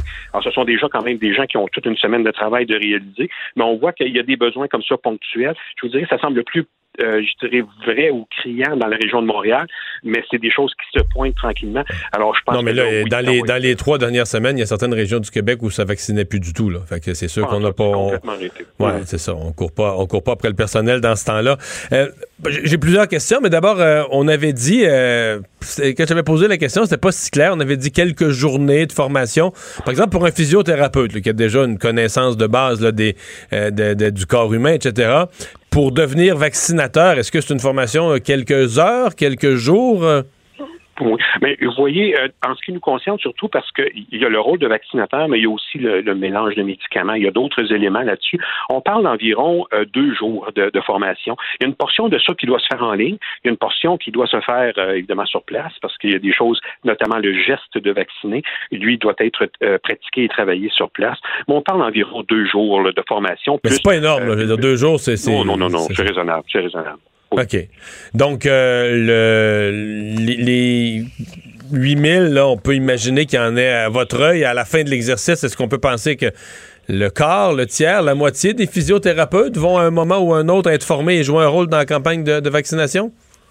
Ben, on sait que déjà tous ceux qui sont dans, le, dans les milieux hospitaliers pourraient être mis à contribution. Il faut savoir que 55% de ces 8000 personnes-là qu'on parle travaillent dans le secteur public. Alors, il y a évidemment des chirurgies qui ne se font pas actuellement, il y a des interventions qui ne se font pas comme à l'habitude, ce qui fait que ces gens-là ont du temps et ce temps-là est euh, optimisé ou maximisé dans l'exercice de l'écouvillonnage, soit les tests euh, pour les prélèvements et, les tests de COVID, ou bien éventuellement la vaccination. Donc, de ce 55 %-là, il va en avoir un méchant bon paquet. Là. Plus. Il y aurait des gens qui travaillent en privé, mais qui veulent aussi contribuer à l'effort euh, qui est demandé. Alors là aussi, ils vont avoir un, bon pourcentage. Maintenant, mettre un chiffre juste, moi je pense qu'on peut, on, va facilement dépasser le 1000 euh, personnes disponibles pour aider à la vaccination. Et euh, j'y vais évidemment par un, peu. Moi, je comprends bien que là, mais ça devrait même aller plus que ça parce que, comme je vous dis déjà, 55% des gens étant dans le secteur public, on peut penser qu'il y ait qu'il y a beaucoup de gens là qui soient sollicités directement par le biais de leur emploi qui, est actuellement en cours. Comment ça, ça fonctionne? Est-ce que, je veux dire, euh, par exemple, un physiothérapeute qui est au privé, je parle pour quelqu'un qui est au privé, je, ne parle pas de ceux qui sont dans le secteur public, donc qui, par exemple, au cœur de la vaccination, si on demandait même d'en faire plus, du temps supplémentaire la fin de semaine, ou même de, sacrifier une journée de, travail dans la semaine, est-ce que est-ce que c'est rémunéré? Est-ce que c'est rémunéré euh, correctement? Comment ça, comment ça marche? En fait, les échelles de salaire qui sont utilisées, ce sont les mêmes euh, avec lesquelles on est habitué dans le secteur public. Donc, un physiothérapeute du secteur public, euh, avec son échelon et tout ça, eh ben, va être rémunéré selon euh, de, la convention collective qui est en place. Donc, les modèles de, de, de tarification de salaire existants vont être simplement reproduits à ces personnes-là qui vont s'impliquer. Alors, ça inclut, j'imagine, tout ce qui touche les, les notions de temps supplémentaires et tout ça. Alors, dans les faits, c'est assez facile parce que les physiothérapeutes et les technologues en physiothérapie ont déjà des titres d'emploi dans le secteur privé, dans le secteur public, ce qui fait que ça va être un automatisme, ce ne sera pas compliqué. C'est pas vrai pour tous les autres ordres, par exemple, l'ordre des acupuncteurs, par exemple, mais ils n'ont pas de, corollaire euh, qui existe dans le, dans le secteur public. Alors là, souvent, ça va être une profession euh, qui va être euh, mis comme comparable et puis ça va être le salaire payé à ces professionnels-là qui va s'appliquer. J'ai une dernière question, parce que là, comme ça a été tranquille, on nous a dit là, les, vaccins, c'est recommencé. Est-ce qu'il y a eu une espèce de signal donné au cours des derniers jours pour dire euh, go, go, on part bientôt, ou tenez-vous prêts, on part bientôt? Parce que, comme j'ai l'impression qu'entre la semaine passée et la semaine prochaine, on va être un peu sur deux planètes sur le plan de la vaccination, avec l'arrivée des, des 400 000 doses cette semaine, puis un autre 444 000 la semaine prochaine. Est-ce qu'il y a eu un signal donné aux gens que ça, comme on dit, ça part, tenez-vous bien ça part? Oui, euh, vous avez tout à fait raison. On, a eu cette, cette mention-là et comme je vous dis, l'inquiétude est plus pour les mois de mai et de juin où là, on sait que le nombre de doses va augmenter. Là, ça va être criant. Là, pour le moment, on était encore capable d'en prendre, mais je vous dirais que le, le plus gros du défi est à venir. Oui. Monsieur Pelletier, voyez-vous un changement au niveau de votre clientèle depuis euh, les, derniers mois, dans le sens où j'imagine des gens qui consultent des physiothérapeutes parce que ils sont, euh, sont en télétravail, la table est trop haute, l'ordinateur les ont mal partout, des gens qui sont inactifs ou des gens qui soudainement se mettent à faire euh, de la randonnée puis ils ont mal partout. Est-ce que vous, vous voyez un effet sur, tout le chamboule, le bouleversement de la société en ce moment dans votre clientèle? Euh, en temps les faits, oui, vous avez raison. On a euh, tout un volet qui touche le déconditionnement. Alors, les gyms sont fermés, euh, il y a beaucoup d'activités qui sont non, non accessibles, non disponibles.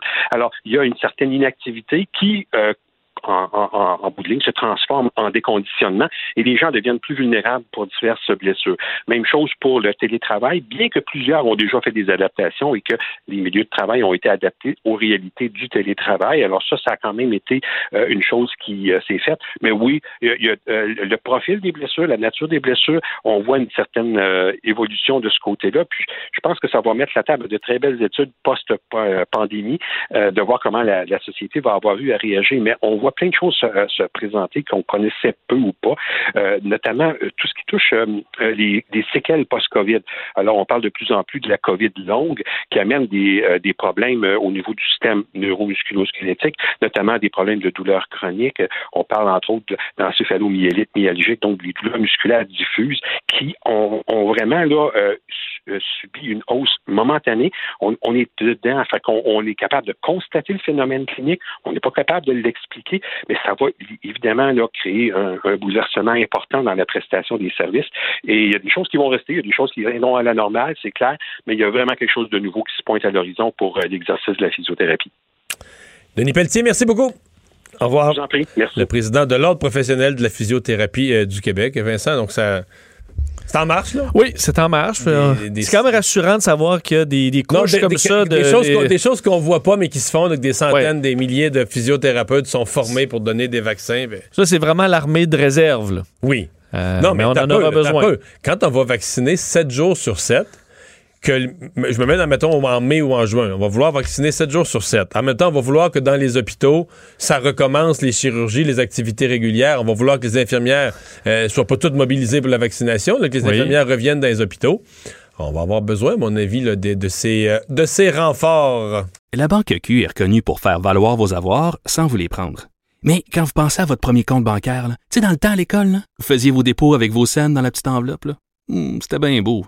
Mais avec le temps, ce vieux compte-là vous a coûté des milliers de dollars en frais, puis vous ne faites pas une scène d'intérêt. Avec la Banque Q, vous obtenez des intérêts élevés et aucun frais sur vos services bancaires courants. Autrement dit, ça fait pas mal plus de scènes dans votre enveloppe, ça. Banque Q. Faites valoir vos avoirs. Visitez banqueq.ca pour en savoir plus. Radio. Le remède à la désinformation. Mario Dumont et Vincent Dessureau. Cube Radio. Alors Vincent, dans les nouvelles aujourd'hui, d'abord euh, une jeune femme euh, connue, avec ses parents connus dans le milieu artistique, qui était victime du, délestage. Ouais, très triste histoire. Euh, la fille des acteurs Normand Chouinard et Violette Chauveau, là, on, qu'on connaît bien, la comédienne Rosine Chouinard-Chauveau, parce que leur fille avait suivi les traces un peu de, leur, de leurs parents, avait joué dans des films, différents rôles également au, bon, au petit écran, mais elle est décédée hier à l'âge de 28 ans et euh, on dit, euh, c'est un peu en lien avec la COVID, elle n'avait pas la COVID, mais euh, elle a été victime en quelque sorte de report constant de d'une chirurgie dont elle avait besoin en raison du délestage. Alors on verra, on comprend que normalement les, cas urgents, on les opère, on l'a toujours dit, alors quel est le, fin détail, on verra, mais la jeune femme est devenue, donc elle, elle avait besoin d'une importante intervention chirurgicale pour enrayer un problème de santé qui a été repoussé en raison du délestage de la COVID. C'est ce que artistique du Chêne qui la représente a dit aujourd'hui. Depuis plusieurs années, elle qui avait euh, suivi la voie, je disais, de ses parents, là, elle a joué entre autres dans euh, Catimini, euh, aux côtés d'Émilie Bière, au- à la télévision également dans l'émission 30 vies, Le berceau des anges et également sur scène dans différentes productions. Donc, laisse dans le deuil évidemment ses, ses parents, mais elle était mère également d'un petit garçon, Maël. Alors, très triste histoire qui, qui ébranle le milieu artistique aujourd'hui. Le prix, évidemment, le- le- quand le système de santé ne peut plus rouler. Remarque, même quand le système de santé roule, il y a des chirurgies où il y a des retards, il y a des gens qui ne passent pas à travers. Mais là, au nombre de délestages qu'on a eu, il faut s'attendre à ce qu'il y ait des conséquences. C'est Oui. fini. J'entendais même le, le- le dossier des opioïdes, moi, que j'avais pas j- j- j- y pensé, mais euh, plusieurs euh, personnes qui ont des problèmes, des douleurs, qui ont besoin de chirurgie, sont traitées avec des médicaments antidouleurs et euh, Si on, prolonge la période, on, pro- on augmente le risque de dépendance. ça. Il y a plusieurs experts qui commencent à s'inquiéter en disant Ouais, là, j'ai des patients, je suis obligé de leur donner opioïdes, opioïdes, opioïdes. Euh, va falloir arrêter ça à un moment donné parce qu'on sait que dans certains cas, il y a des problèmes de sevrage et que certains même poursuivent après et deviennent carrément des toxicomanes. Euh, L'inéquité salariale là, qui serait au cœur euh, des tensions entre les, nouveaux préposés aux bénéficiaires et leurs employeurs. Ouais, c'est ce que dit le Parti libéral du Québec aujourd'hui. Des suites de cet article qui, euh, c'est quand même déprimant à lire là, dans le Journal de Montréal, le Journal de Québec ce matin, comme quoi le tiers des 9500 préposés aux bénéficiaires qui ont bénéficié de cette bourse là, de 9000 dollars et qui ont été formés cet été à grande vitesse ont claqué la porte déjà, parlant de surcharge de travail et de- d'histoires d'intimidation carrément de la part d'autres préposés. Les libéraux, disent les libéraux en font une question de salaire, mais pourtant, le salaire premier a été versé. là. Je comprends qu'il n'est pas écrit dans la convention collective. Là. Il- on y arrive par le, le montant de base plus une prime. Tout Ouais, mais ça, ce qu'on ce qu'on dit, c'est que c'est l'iniquité dans la mesure où tu as des plus anciens préposés aux bénéficiaires qui gagnent moins, ou du moins qui sont dans des ressources intermédiaires qui vont gagner 14 de l'heure, alors que les nouveaux qui arrivent euh, font 26 dans un CHSLD, et que c'est ça qui crée les tensions rétention euh, dans certains cas, on va envoyer les nouveaux au PAB faire les pires euh, tâches parce qu'on leur dit, bon, ça, c'est les, euh, les préposés à Legault, alors envoie-y faire. Alors, ça crée des tensions, semble-t-il, dans le milieu de travail. Euh, le taux de rétention qui est à seulement 68 là, des nouveaux PAB et qu'à certains endroits, on dit, ben, on pensait avoir beaucoup de renforts. Finalement, on est encore aussi peu qu'on était et la situation qui devient difficile et on comprend que c'est assurément pas de gaieté de cœur que ces gens-là quittent la profession parce qu'ils doivent rembourser, hein, doivent rembourser leur bourse de 9000 dollars. Donc, euh, ça doit être une- très difficile. Alors, Est-ce qu'on veut ajuster pour tout le monde, au moins qu'il n'y ait pas une frustration salariale des plus anciens face à ceux qui viennent de rentrer? C'est ce que réclame euh, le Parti libéral. Monique Sauvé, euh, porte-parole de l'opposition officielle pour les aînés des prochains dents, disait ça aujourd'hui. Une bonne nouvelle pour tout ce qui est euh, la manipulation, le transport. Alors, on pense à un grand territoire comme le Québec où il faut vacciner dans toutes les régions. Euh, Le vaccin Pfizer va être un peu moins compliqué à conserver que ce qu'on avait prévu au départ. Oui, parce que on sait présentement, on doit garder là, le vaccin de Pfizer BioNTech entre moins 80 et moins 60. Ça nécessite l'usage de contenants spécialisés. Évidemment, il y a la glace sèche et tout ça. C'est très compliqué, c'est coûteux euh, et euh, on manque de ces congélateurs-là. D'ailleurs, j'imagine qu'il y a peut-être quelques commandes qui vont s'annuler ou qu'est-ce qu'on va faire de tous les frigos qu'on a commandés? À moins 70. À là. moins 70 parce que finalement, après, euh, fait, on a présenté du côté de BioNTech Pfizer à la FDA, donc le, le régulateur américain, des données montrant que le vaccin est stable, même s'il est stocké entre moins 25 et moins 15. Donc là, on parle à peu près moyenne de moins 20. C'est la température des congélateurs médicaux courants. D'ailleurs, c'est là qu'on pouvait stocker celui de Moderna, par exemple, qui devait être stocké à moins 20. Alors évidemment, ça rend le tout beaucoup plus simple dans la mesure où c'est de l'équipement qui est beaucoup plus courant et moins coûteux. Ça rend la vaccination beaucoup plus euh, flexible et euh, accessible par endroit. Alors, euh, c'est une très bonne nouvelle aujourd'hui par rapport à tout ça. Et également, on annonçait des études spécifiques pour les femmes enceintes. En fait, certains groupes qu'on n'avait pas dans les premières phases 1, 2 et 3 pour euh, Pfizer, ben, on aura euh, une, euh, une étude spécifique aux femmes enceintes, 4000 personnes aux États-Unis, au Canada, Argentine, d'autres pays, également chez des enfants de 5 à 11 ans qu'on avait moins dans l'étude. Ce sera, donc on va faire la lumière sur toutes les données pour touchant ces populations-là chez Pfizer. On avait eu une nouvelle, de faire à peu près deux, trois semaines, sur le fait qu'un couple, je pense que c'est un couple de Rimouski, euh, qui avait gagné devant la Cour des petites créances leur cause pour un voyage annulé, donc pour se faire rembourser un voyage annulé. Ça a donné l'idée à d'autres. Ah oui, absolument. Ben, on s'en doutait bien hein, quand on Oui. faisait cette nouvelle-là de dire oh, il y en a quelques-uns qui ont plusieurs milliers de dollars euh, en attente là, dans des compagnies aériennes et qui ne peuvent retrouver cet argent-là. Ben, dire visiblement, ça peut fonctionner à la Cour des petites créances. Aujourd'hui, euh, les gens du site de services juridiques en ligne néo-légal euh, donnent un chiffre 218% d'augmentation de ce type de recours-là depuis le- le- cette histoire là, de Rimouski au mois de janvier. Eux disent aider des milliers de Québécois là, à envoyer entre autres des mises en demeure parce qu'on suggère que la première étape, c'est d'envoyer une mise en demeure avant de se retrouver dans le processus qui est simplifié, évidemment, à la Cour des petites créances, mais qui est quand même complexe euh, et qui demande souvent quelques centaines de dollars d'investissement pour de l'aide d'un avocat. Mais en général, euh, de plus en plus de gens tentent le coup pour espérer retrouver leur argent. Le couple de Rimouski qui, avait, euh, qui réclamait 5000 dollars et qui avait eu gain de cause.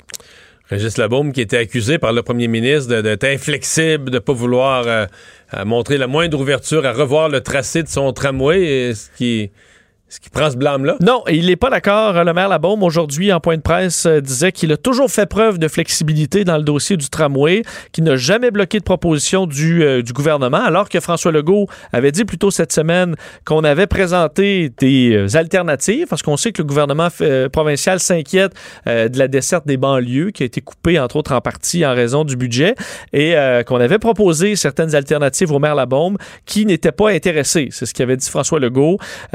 Euh, et qu'on allait présenter un autre pense? projet. Ben d'abord, je pense qu'il serait grand temps qu'il se fasse une vraie réunion de travail là, plutôt que de se parler par médias interposés. Mais je pense qu'une des affaires qui frustre le maire Labaume, c'est que l'enveloppe soit figée.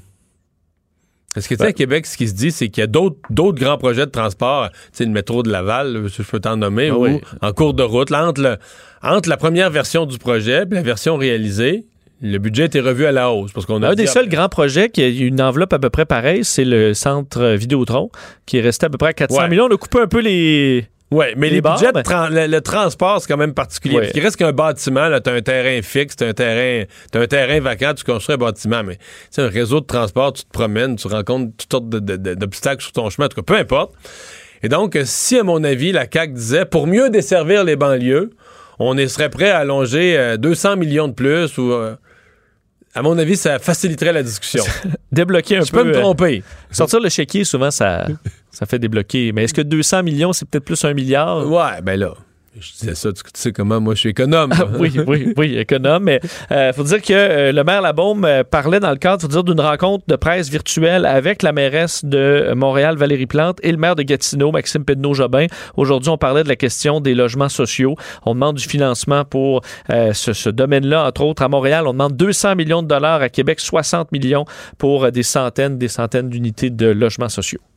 Est-ce que le nouveau est-ce que pardon le rover Persévérance aime sa nouvelle planète? Oui, écoute, pour l'instant, c'est comme un poisson dans l'eau, euh, le rover Persévérance sur Mars. Il tweet, entre autres. Évidemment, euh, on comprend que c'est pas réellement le robot qui tweet, mais là, tweet. C'est le nouveau Donald Trump le, le rover. Ben, c'est, écoute, c'est un des comptes les plus populaires en ce moment. D'ailleurs, sur Twitter, hier, là, vraiment, c'était fou. là. 1,5 million de messages ont été publiés sur le sujet hier. Euh, et vraiment, dans la période critique, là, c'était près un demi-million de messages. Je vous disais hier, on l'écoutait en direct, 2,2 millions de personnes sur euh, YouTube. La NASA a frappé un coup de circuit là, en termes de visibilité puis d'intérêt, je pense, avec euh, persévérance. Et euh, donc, le robot a tweeté, a publié des nouvelles photos. Hier, on avait eu une petite photo en noir et blanc. C'était vraiment partiel. Là, on a vraiment des photos en couleur. On a même des photos du moment où le robot est déposé sur la surface de Mars. Alors, le robot qui est dans les airs. Je les vois parce que je viens de m'abonner. Ah, tu vois, donc, Mais je tu me suis suis abonné- persévérance je me- sur. euh, Les gens qui le cherchent, c'est sur Twitter, NASA's Perseverance Mars Rover. Et euh, dans les beaux messages, il a dit entre autres euh, il, euh, qu'il était devant là, en fait, l'horizon était sans fin et qu'il y avait énormément à explorer et qu'il ne pouvait plus attendre d'aller se promener et explorer. Alors, ce sera intéressant de voir ce que sera le parcours de ce robot. Mais pour l'instant, il semble pas y avoir aucun problème. Les équipements fonctionnent. Mais t'es sûr que c'est pas quelqu'un de la NASA qui parle au nom du rover? Oui, parle en je, son je nom? pense, mais lui, il se met vraiment dans la peau du, Du rover. rover. Si Ah. le rover pouvait parler, il dirait exactement ça. Euh, finalement, un truc simple pour être heureux en pandémie, ta nouvelle finale est plus légère. Oui, c'est simple. Euh, Le National Post aujourd'hui bon, euh, publiait une étude que je trouve intéressante, étude canadienne, Mario, un truc simple. Si vous avez déprimé, vous souffrez d'anxiété pendant la pandémie, qu'est-ce que tu fais? Tu prends une feuille et tu t'écris une lettre à ton toi du futur. OK. OK? Ou tu vas décrire l'époque dans le futur où, euh, qui est une époque sans COVID, là, par exemple, en disant Et euh, je sais que là, toi, maintenant, tu peux aller voir des spectacles, mais moi, non.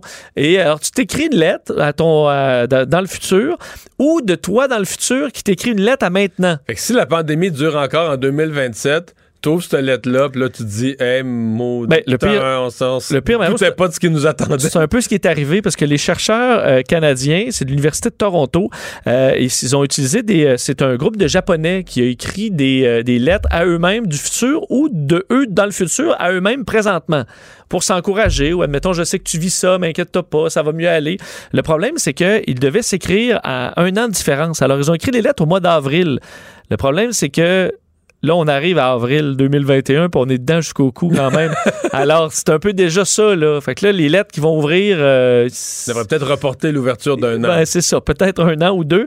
Mais on dit que le- de, de montrer comme ça la séparation temporelle, ça nous aide à comprendre qu'on ne sera pas là-dedans pour toute notre vie et que ça fait vraiment un effet positif. Ça enlève l'anxiété, ça nous permet de voir que le monde sera meilleur plus tard, qu'on va retrouver nos amis, qu'on va retrouver les, les festivals, les compagnies et que euh, on dit normalement des études comme ça, on ne demande pas aux gens de faire des trucs psychologiques à la maison sans avoir de réelles preuves plus solides.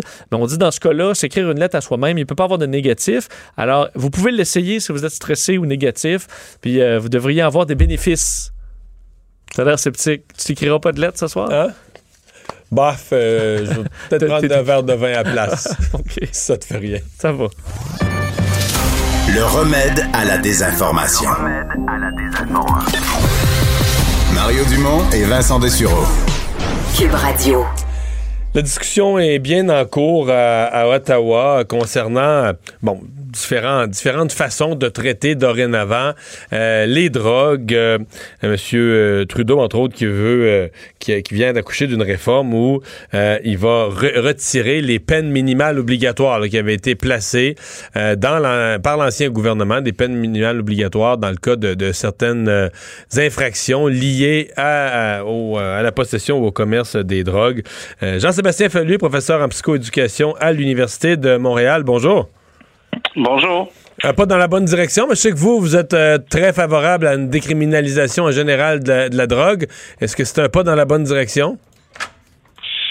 J'ose euh, penser que oui. Euh, je, un grand je, pas ou un petit pas? C'est surtout un petit pas. C'est sûr que de retirer les peines minimales pour plusieurs infractions liées aux drogues, euh, de, de, rétablir là, la possibilité d'avoir des peines purgées dans la communauté, c'est deux mesures euh, très positives. Euh, puis je pense qu'il faut s'en réjouir. L'idée aussi là, de même euh, présenter la, la, bon, on parle surtout de toxicomanie là, mais de présenter ça comme un problème de société et de santé plutôt que criminel, tout ça c'est c'est très positif. Est-ce que c'est un grand pas ou un petit pas? Je ne sais pas vraiment. Mais euh, qu'est-ce qu'on fait? Euh, je comprends bien qu'une personne, euh, tout ce qu'on appelle possession simple ou consommation dans certains cas qui peut devenir une, une pathologie ou une, une, une dépendance. Euh, on a plus affaire à une personne malade qu'à une personne qu'on doit criminaliser. Celui, par contre, qui gagne sa vie en vendant de la drogue, on en fait quoi de lui? Ben là, déjà ici, là, dans, dans ce cas-là, c'est, surtout la possession qui, qui, qui, qui, est concernée. Puis oui, certains trafics. C'est sûr qu'on n'aurait pas le temps, là, c'est un peu compliqué, mais un peu, il y, y, a des parallèles à faire entre ce qu'on a appelé dans le travail du sexe, là, le, le, le, le du travail de survie. Il y a aussi ça euh, qui existe dans le trafic. Il y a des très gros trafiquants, euh, mais il y a aussi beaucoup de petits trafiquants qui finalement vendent pour survivre et pour assouvir une, une dépendance. C'est sûr que tout ça, c'est très complexe. Euh, mais dans le cas ici, là, les la mesure est, vraiment surtout là pour la possession simple. Quand on parle de, de, de possibilité d'envisager des mesures alternatives, euh, en anglais on parle de drug treatment courts, euh, donc de, de, plutôt que de criminaliser, d'envisager la, possi la possibilité de, mesures alternatives comme le traitement. C'est surtout de ça dont il s'agit. Est-ce que vous pensez que la, la destination de tout ça, euh, pour vous, c'est la la légalisation complète, ça, ça paraît difficilement imaginable parce qu'il y a tellement de drogues maintenant, puis des drogues chimiques, puis des composés, puis certaines qui sont dangereuses. Euh, jusqu'où on peut aller en termes, parce que là, on l'a fait avec la marijuana, là, mais jusqu'où on peut aller dans la légalisation des drogues? C'est sûr que tout ça évolue très vite, puis la COVID a montré que euh, c'est un problème grave. Même on parle de même de, de plus de surmortalité là, due aux drogues en ce moment. Euh, ça peut paraître des fois, euh, comment dire, euh, euh, exagéré de penser ça, mais je suis convaincu qu'on va légaliser. C'est le c'est le cas déjà, on le voit aux États-Unis pour des drogues, parce que là c'est sûr qu'on pense surtout aux personnes dépendantes puis aux drogues comme l'héroïne, mais euh, il y a aussi toutes sortes d'autres drogues, là, incluant les champignons magiques là, qui ont été légalisés récemment aux États-Unis. Euh, puis quand on dit légaliser, c'est un mot qui fait peur, mais l'idée, la question, c'est comment les drogues sont là pour rester, là, ils disparaîtront pas. c'est ça, je peux le gager ma, tous mes revenus de vie là-dessus. Euh, et donc la question est comment voulons-nous les encadrer? Euh, la, leur production, distribution, vente, consommation.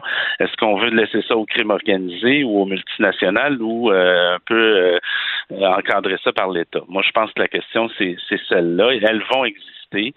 Euh, il n'y aura jamais de politique parfaite, mais on est plusieurs euh, à penser effectivement, et je vous prédis que ça va être ça un jour, je ne sais pas quand, mais qu'il va y avoir une forme d'encadrement. Euh, je pense que personne qui prévoit d'avoir de l'héroïne au dépanneur, là, ça peut être même en prescription médicale, avec suivi avec un médecin, c'est une forme de légalisation, mais on se rend compte que la pénalisation je parle pas juste de criminalisation ici, euh, des personnes qui consomment des drogues causent plus de dommages à la santé que les drogues euh, le font de manière intrinsèque. Et c'est ça qui, qui faut. euh, c'est, c'est une des, c'est vraiment une, un des consensus dans les sciences. euh, depuis les 40 dernières années. Euh, il, y y a évidemment une, une résistance à ça, mais je pense qu'on n'a pas le choix, d'autant plus qu'il y a, comme je l'ai dit, il, y a, y y plein de personnes qui consomment, il y en aura toujours, et je pense que ces personnes-là, si on les exclut de notre société, on, faut, faut leur redonner une citoyenneté. Évidemment, je suis pas dupe. Euh, s'il y a des conditions de vie défavorables, la pauvreté, puis la santé mentale, euh, c'est sûr que la drogue là-dedans, c'est un cocktail explosif. C'est- des grandes questions de société, mais je vous prédis que ça, va arriver un jour ou l'autre. Jean-Sébastien Fallu, merci beaucoup. Merci Au à revoir. vous. Professeur en psychoéducation à l'Université de Montréal, un intéressé euh, depuis très longtemps à la question euh, des, euh, des drogues et de leur traitement par la société. On va faire une pause. Richard Martineau s'en vient. La Banque Q est reconnue pour faire valoir vos avoirs sans vous les prendre. Mais quand vous pensez à votre premier compte bancaire, tu sais, dans le temps à l'école, vous faisiez vos dépôts avec vos scènes dans la petite enveloppe. Hmm, C'était bien beau. Mais avec le temps, à ce vieux compte-là vous a coûté des milliers de dollars en frais, puis vous ne faites pas une scène d'intérêt. Avec la Banque Q, vous obtenez des intérêts élevés et aucun frais sur vos services bancaires courants. Autrement dit, ça fait pas mal plus de scènes dans votre enveloppe, ça. Banque Q. Faites valoir vos avoirs. Visitez banqueq.ca pour en savoir plus. Mario Dumont, un vent d'air frais. Pas étonnant que la politique soit sa deuxième nature. Vous écoutez Mario Dumont et Vincent Dessureau. Le, le commentaire de Richard Martineau. Des commentaires pas comme les autres. Bonjour Richard. Salut Mario, écoute, je viens de lire un document de l'UCAM sur les relations entre les gens racisés et les Québécois et on dit que les gens euh, racisés qui ont un teint là, euh, qui, qui sont pas blancs, euh, euh, quand ils se font dire d'où tu viens, ils vivent ça comme une, ils vivent ça comme une micro-agression. Mario, ça m'est arrivé souvent de dire hey, de quel pays tu viens, c'est pas c'est par curiosité, bon Dieu. Je parle à un chauffeur de taxi, Non, mais je veux dire, c'est-tu un rendu- accent, mettons, puis là je dis "Ah, vous venez de quel pays Ben euh, des fois il me dit ben je viens du Liban ou je viens ou alors ben je suis né ici. OK, bon, c'est correct. C'est tout. Ça veut rien dire. Non, mais je veux dire, euh, si quelqu'un, euh, je sais pas, mais si quelqu'un, euh, il manque un doigt, là, comme euh, mon, mon beau-père, c'est une insulte de dire, vous avez eu un accident, ah, je travaillais sur la construction, mais tu comprends, on est-tu rendu là? On peut plus s'intéresser aux gens ou... Ben non. Voyons donc, d'où vous venez? Mais je, je le demande. Moi, souvent, aux gens, euh, Hey, de quel pays vous venez? Puis tout ça. Puis des fois, ça arrive, ben. Ça lance au une Québec. discussion, c'est intéressant. correct. Ben oui. Non, c'est une micro-agression. Écoute, un gros, gros texte de l'UQAM, faut plus demander ça aux gens.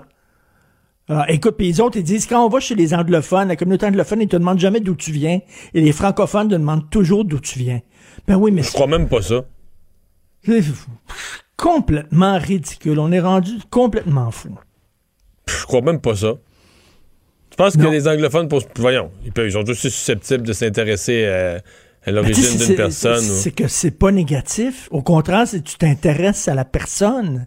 Là, moi, le nombre de fois où euh, d'où vous venez euh, de Yougoslavie, un chauffeur de taxi, ah oui, puis étiez-vous là pendant la guerre? Oui, j'étais là, puis là, bon, on part la conversation. Puis c'est le fun, puis j'apprends des choses. Non, plus le droit de dire ça. Je veux dire, pour avoir travaillé dans l'Ouest, euh, tu faisais, je veux dire, on se rendait compte avec l'accent que je n'ai pas du coin là. Puis on me le, on me le rappelait à tous les, à tous les coups là. Dans le Canada Bon, ben, est-ce anglais. que tu pleurais? Est-ce que tu rentrais après ça le soir dans ta chambre, puis tu pleurais? Non. En disant, je me suis fait agresser? C'est Ah, quoi ces, ces chochottes-là? Cette génération de chochottes? qui Non, mais t'as broient, peu, non, mais t'as peu, t'as peu. C'est que tu pars de l'idée que tout le monde doit être victime. Écoute, souviens-toi, sou- rappelle-toi toujours que dans le conseil municipal de Montréal, il y a une personne là, qui, a, qui a perdu son poste là, parce qu'elle s'était déclarée faussement autochtone. Donc, Oui. pour pouvoir être victime de quelque chose, faut que tu, faut que tu te- tu t'inventes minorité, tu comprends? T'es pas une minorité, mais ça, tu peux pas vivre avec ça de pas être une minorité. C'est trop lourd à porter de pas être une minorité. Fait que tu te crées ta minorité, puis tu te crées un personnage, tu- dans tes ancêtres, tu te trouves une raison d'être un... Ben oui. Mais tu sais quoi? là? avant, avant, avant Mario, là, être, mettons, victime de racisme, c'est que, mettons, tu voulais avoir un appartement, puis tu l'avais pas, l'appartement, puis tu sentais c'est parce que tu étais noir qu'on te donnait pas l'appartement, ou qu'on te donnait pas le job. C'est ce qui était du racisme. Mais maintenant, non. C'est rien que te demander, hey, d'où tu viens? c'est raciste parce que ces gens-là, peut-être qu'ils n'ont pas de problème à se trouver un appartement, ils n'ont pas de problème à se trouver un job. Fait que là, il dit, moi, mais comment je peux être victime? Moi, je le sais. Je le sais comment je vais être victime. On me demandait d'où je viens. Et là, tu peux dire, hey, moi aussi, je suis une victime. J'ai quand même cette pression-là de pas vouloir faire une erreur, là, une microagression, fait que pour beaucoup, ça va tout simplement les éteindre. De, de s'intéresser à l'autre, puis ils font Ben, juste moi, plus parler. rentrer Tu parles plus aux gens. Le plus simple, c'est que tu parles plus aux gens. Ben non, mais je vais rentrer dans un taxi, puis je vais me, faire, me fermer la gueule, puis je vais lire en arrière, ou je vais écouter de la musique dans, ma- dans mes écouteurs. C'est tout. Pas de microagression. plus de questions. Pas de microagression. Rien que bête. Je vais être bête. ça, t'as le droit d'être bête, par exemple. Bon, euh, on revient sur ça. On, on parlait dans les dernières minutes de cette triste histoire. euh, jeune femme de 28 ans euh, décédée. On comprend un peu victime collatérale parce que sa chirurgie importante a été reportée euh, euh, en raison de la pandémie. Ben c'est ça, euh, ses parents sont connus, les gens qui aiment beaucoup le théâtre, sa mère c'est Violette Chauveau, son père c'est Normand Chouinard, mais indépendamment de ça, elle était comédienne elle-même. 28 ans, et ça, elle sera pas, elle sera pas dans les statistiques de mort de la COVID. Tu comprends? Non. Elle sera pas dans ces statistiques-là, elle est pas comptée, mais il y en a combien des gens comme ça, avec le délestage, qui sont morts, et les gens qui disent, moi, je suis jeune, si je l'attrape, ça me, ça me fera rien, je vais passer à travers, oui. Mais peut-être que tu n'auras pas de symptômes, peut-être que tu vas le donner à quelqu'un qui va le donner à quelqu'un, et cette personne-là va se ramasser à l'hôpital et va prendre le lit d'une personne qui était malade et qui avait besoin de soins, et c'était le cas de cette jeune femme-là. Il faut penser à ces gens-là, et ça, c'est des, des victimes collatérales comme ça, Mario, selon toi, s'il y en a beaucoup Ben, au Québec? Je sais, sais pas. ça, ça s'ajoute au nombre. C'est sûr que c'est pas, pas un nombre comparable au décès de la COVID, mais c'est certain qu'il y en a. Tout à l'heure, Vincent mentionnait avec raison euh, d'autres types de problèmes. En orthopédie, là, euh, et puis je l'avais déjà entendu, il y a beaucoup de médecins qui, trouvent, qui commencent à trouver qu'on donne des antidouleurs parce que la personne qui est pas opérée, en orthopédie, là, ça fait mal. Un genou, une hanche, n'importe quoi, ça fait mal en orthopédie. Donc, comment on règle la douleur en médecine? On donne des antidouleurs qui sont souvent des opioïdes. Mais quand c'est quelques mois en attendant l'opération, c'est pas pire, mais si l'opération Ben est report- reportée, d'un an, mettons, là, Mais tu deviens dépendant de ça. c'est le danger. C'est le Ben, danger. tout à fait. Non, non, c'est épouvantable. Puis 28 ans, là, elle est super jeune. C'est d'une tristesse incroyable. Il faut penser à ces gens-là. Tu veux me parler du Salon du livre de Québec? Euh, Denise Bombardier euh, ne pourra pas interviewer deux auteurs. Elle interviewe plein de gens là, dans le cadre du Salon du livre, mais pas deux auteurs autochtones. Ben, C'est ça, tu l'as parlé, toi, aujourd'hui. J'ai parlé à Denise Bombardier ce matin, oui. Alors, donc, bon, c'est ça, c'est un texte du devoir. Donc, on dit qu'elle a déjà été critique, elle a tenu des propos critiques envers euh, les Autochtones. Donc, elle ne pouvait pas animer cet atelier-là où elle, elle interviewait des auteurs, des, euh, des écrivaines euh, de, des Premières Nations. Écoute, ben, premièrement, c'est une femme qui critique, qui commente euh, l'actualité euh, au jour le jour. C'est certain de temps en temps, ça m'est arrivé aussi. Je veux dire, il y a du trafic d'armes sur les réserves amérindiennes. Il y a des chefs de tribus de communautés qui s'en mettent plein les poches et l'argent ne va pas directement aux gens qui en ont besoin. Oui, mais ça, dénoncer ça, est-ce que des c'est. On a le droit. Est-ce que c'est dénoncer euh, le, le fait autochtone lui-même ou l'ensemble de la. Ben, que absolument non. pas. Puis elle, à un moment donné aussi, elle a dénoncé le fait qu'il y a des gens qui veulent se faire guérir par la médecine traditionnelle. Bon, mettons, leur enfant est gravement malade, euh, ils veulent pas de la médecine de l'homme blanc, ils veulent la médecine traditionnelle. C'est bien joli, c'est très folklorique, sauf que tu mets la vie, de la santé et la vie de tes enfants en jeu. Donc, c'est ce qu'elle disait. Là, on n'aurait plus le droit de critiquer. La seule question, c'est un salon du livre. La seule question valable à se poser, c'est est-ce que Denise Bombardier connaît suffisamment la littérature des Premières Nations pour euh, animer un atelier comme ça? Est-ce qu'elle s'intéresse à la littérature des Autochtones? Ça, c'est une question valable parce que c'est une question littéraire. Mais là, de dire, là, tout est politique à un moment donné, tout devient politique, là. Tu sais, c'est comme, des fois, une joke, c'est une joke. Des fois, on peut critiquer certaines euh, communautés, euh, ben, des choses qui se passent dans certaines communautés sans nécessairement être raciste, sans voir du racisme partout. Là, là, bon, finalement, il y, y en a une qui s'est désistée. Je pense que, si je comprends bien, Denise va animer l'atelier, mais il va avoir deux auteurs au lieu de trois.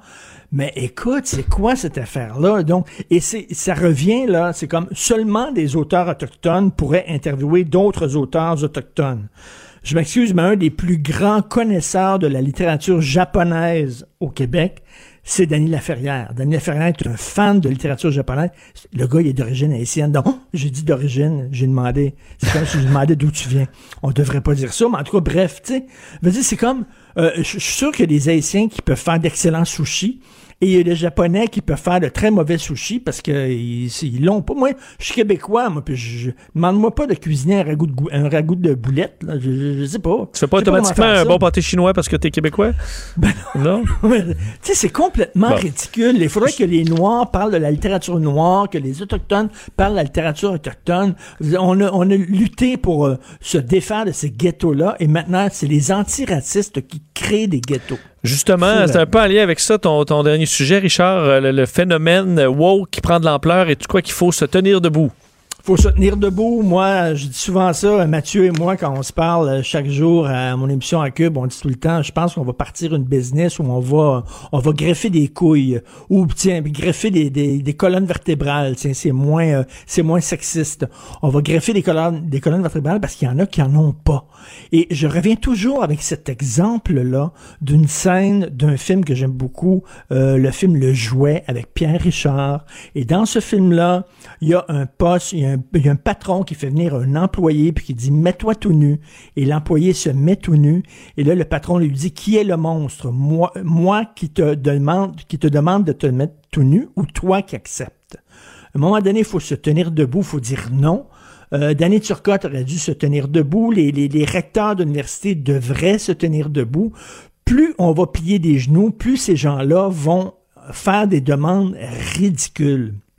À un moment donné, il va falloir dire ça fait. Et là, j'ai vu aujourd'hui José Blanchette, une figure quand même importante de la gauche québécoise, qui dans le devoir a dit ben là, ça fait là, ça fait les indignés, ça fait les offusqués. François Cardinal l'autre jour dans la presse aussi, il y a des gens de gauche qui se réveillent. Et moi, j'ai rien qu'envie de leur dire mais où étiez-vous les 30 dernières années? Vous dormiez? Je suis content que vous faites partie de notre club maintenant. Mais vous étiez où? Dans le coma? Ça fait longtemps qu'on tire la scène Mais c'est souvent ça. C'est un glissement, puis à un moment donné, ça va trop loin, puis là, tout le monde se rend compte des, dommages que ça pourrait que ça pourrait causer. Tout à fait. Hey, bonne fin de semaine. Bon week-end tout le Salut monde. Richard. La Banque Q est reconnue pour faire valoir vos avoirs sans vous les prendre. Mais quand vous pensez à votre premier compte bancaire, tu sais, dans le temps à l'école, là, vous faisiez vos dépôts avec vos scènes dans la petite enveloppe. Hmm, C'était bien beau. Mais avec le temps, à ce compte-là vous a coûté des milliers de dollars en frais, puis vous ne faites pas une scène d'intérêt. Avec la Banque Q, vous obtenez des intérêts élevés et aucun frais sur vos services bancaires courants. Autrement dit, ça fait pas mal plus de scènes dans votre enveloppe, ça. Banque Q. Faites valoir vos avoirs. Visitez banqueq.ca pour en savoir plus. Mario Dumont et Vincent Dessureau. Inséparables comme les aiguilles d'une montre. Cube, Radio. Le, le commentaire de Emmanuel Latraverse. Des analyses politiques pas comme les autres. Bonjour Emmanuel. Bonjour. Alors, c'était demandé et on l'a maintenant, ce- ce- cette pile de des avis euh, donnés par la santé publique au gouvernement. Euh, J'étais, moi, l'exception qui ne voyait pas l'utilité euh, de, de divulguer ça. Est-ce qu'on a est-ce qu'on était plus avancé? Est-ce qu'on est plus avancé? Je ne sais pas, mais on est plus confus, très certainement. J'ai Euh, toujours dit, si tu te de souviens, j'ai toujours dit que ça n'avait aucun autre but que de créer de la confusion dans les messages. Oui, de un, moi je pense que c'est un exercice au- qui va avoir euh, sérieusement miné l'autorité et la crédibilité du docteur Arruda. Parce que euh, c'est il- on sait que la pandémie va mal au Québec. Et donc, à la lecture de ça, comme lui est beaucoup moins sévère dans ses avis systématiquement que ce qu'a fini par mettre en œuvre le gouvernement, mais on se dit une chance que c'est le premier ministre qui était là. Imagine où on serait rendu si on s'était contenté des mesurettes promises par M. Arruda. Mais on dirait que ça se peut Moi, pas. On dirait que je crois pas à ça, moi, que le docteur Arruda voulait pas les mêmes fermetures. Je me méfie des affaires écrites, des affaires écrites. que- C'est, c'est- moi, j'aurais c'est- voulu entendre. Je, c'est pas que je veux défendre le docteur Arruda, là, tu sais que j'ai mes doutes, là, mais euh, je voudrais que je crois pas à ça. sais, de, de rouvrir, c'est quand même intéressant. Là. Lui propose de rouvrir les restaurants, les gyms, les salles de théâtre, les bars, tout le kit le 28 octobre. Alors qu'on a prolongé, on a un défi 28 jours qui est éternel et dont on ne s'est mais- jamais sorti. Mais tu penses vraiment, là, mettons, qu'il discutait avec François Legault, là, parce qu'il il- il y avait quand même des discussions, une partie qui est verbale, là, tu discutes des sujets, puis qu'il il encourageait François Legault à dire hey, vous devriez rouvrir ça. Je, on dirait que je suis incapable de croire. Puis je me répète, là, c'est pas que je, je suis le défenseur de- de- du docteur Arruda, mais je- on dirait que Mais moi, ma compréhension par ailleurs, c'est qu'à l'époque, le gouvernement travaillait sur une espèce de. Une, tu te rappelles, on voulait trouver une formule durable qui serait la fin des yo-yo. Oui. Hein? C'est ça le débat. Et est-ce que c'est ce qui est proposé là-dedans pour les zones rouges? C'est pas clair, mais on a quand même un directeur de la santé publique qui est toujours en faveur dans ses avis de mesures moins sévères, euh, aussi pour Noël. Et moi, ce qui vient aujourd'hui, c'est un peu dans mon esprit la cerise sur le Sunday, c'est la journée le gouvernement fédéral dévoile des modélisations qui, malgré toute leur incertitude, là, il y a quand même des conclusions simples à tirer de ça. C'est que si on continue à faire les normes, même sévères qu'on a en ce moment, on se magasine une troisième vague, mais même pas une, je veux dire, une flambée hallucinante à partir de la mi-mars. Et, que Et, pour et comme on n'a pas vacciné, et comme on n'a pas vacciné pendant un mois, à la mi-mars, là, il va y avoir encore beaucoup de personnes vulnérables qui ne seront pas vaccinées. OK. Et la seule façon d'éviter une flambée fulgurante et meurtrière, c'est de resserrer davantage. Cette journée-là, quand c'est clair, c'est noir sur blanc, n'importe qui peut comprendre. M. Arruda dit Ouais, moi je comprends là, le gouvernement fédéral euh, de nous faire ses avis. Et là, je sais qu'il dit Mais moi, je pense que si on continue là, à être discipliné, là, on va être correct jusqu'au vaccin. Mais je le disais un peu à la blague, euh, à la joute, mais moi, je pense c'est pas une analyse euh, scientifique et une stratégie euh, d'un directeur de la santé publique aux aguets et mobilisé pour, je veux dire, la directrice de la santé publique de Toronto a dit hier qu'elle n'a jamais été plus inquiète face à la pandémie qu'elle ne l'est en ce moment.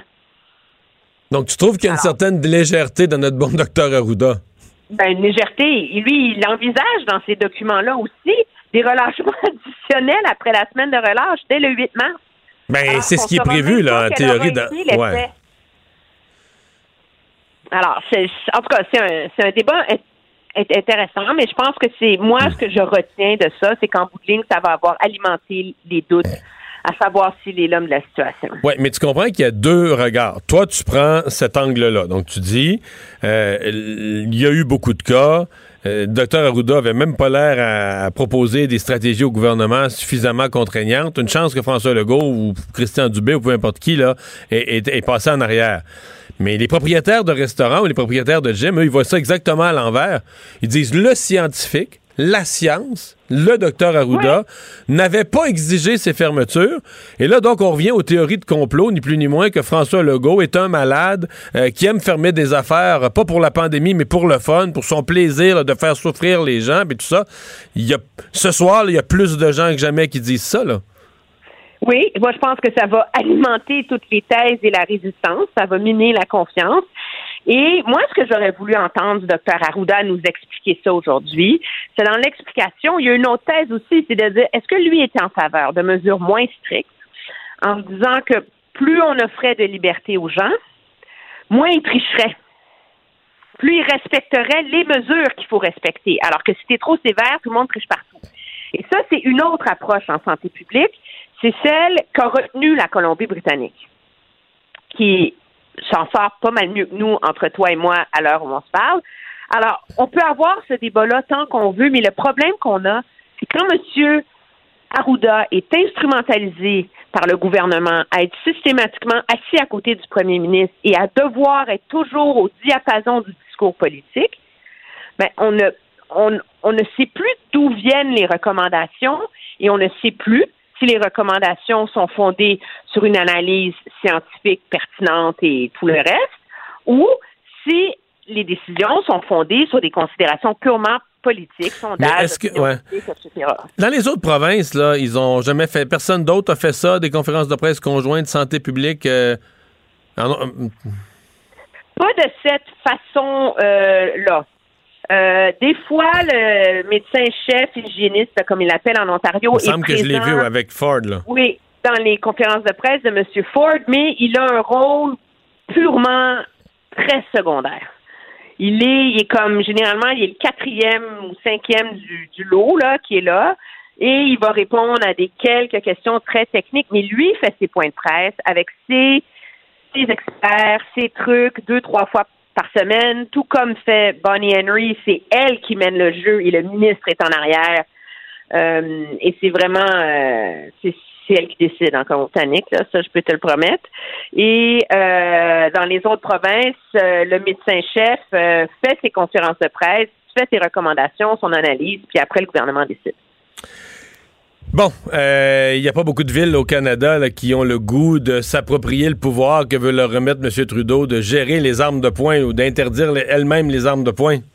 Ben non, on a une grosse euh, sortie aujourd'hui. Là, c'était dans le cadre d'une annonce sur un autre sujet, mais euh, le maire de Montréal, Régis Labombe, euh, c'est- Monsieur Pedno Jobin à Gatineau, tous disent que c'est ridicule cette idée-là, que les armes connaissent pas de frontières là entre les villes et que qu'est-ce qu'on va faire? On va déplacer le problème d'une ville à l'autre en s'imaginant qu'une ville peut bannir les armes de poing, que ça va avoir un impact si la voisine ne le fait pas. Monsieur Labombe est allé jusqu'à dire que M. Trudeau faisait ça pour apaiser l'Ouest. À ce chapitre, il n'y a pas tort. Parce que l'Alberta, la Saskatchewan ont passé des lois pour interdire à leur ville de bannir les armes de poing. Mais là, je me ferai pas d'amis, mais je pose la question.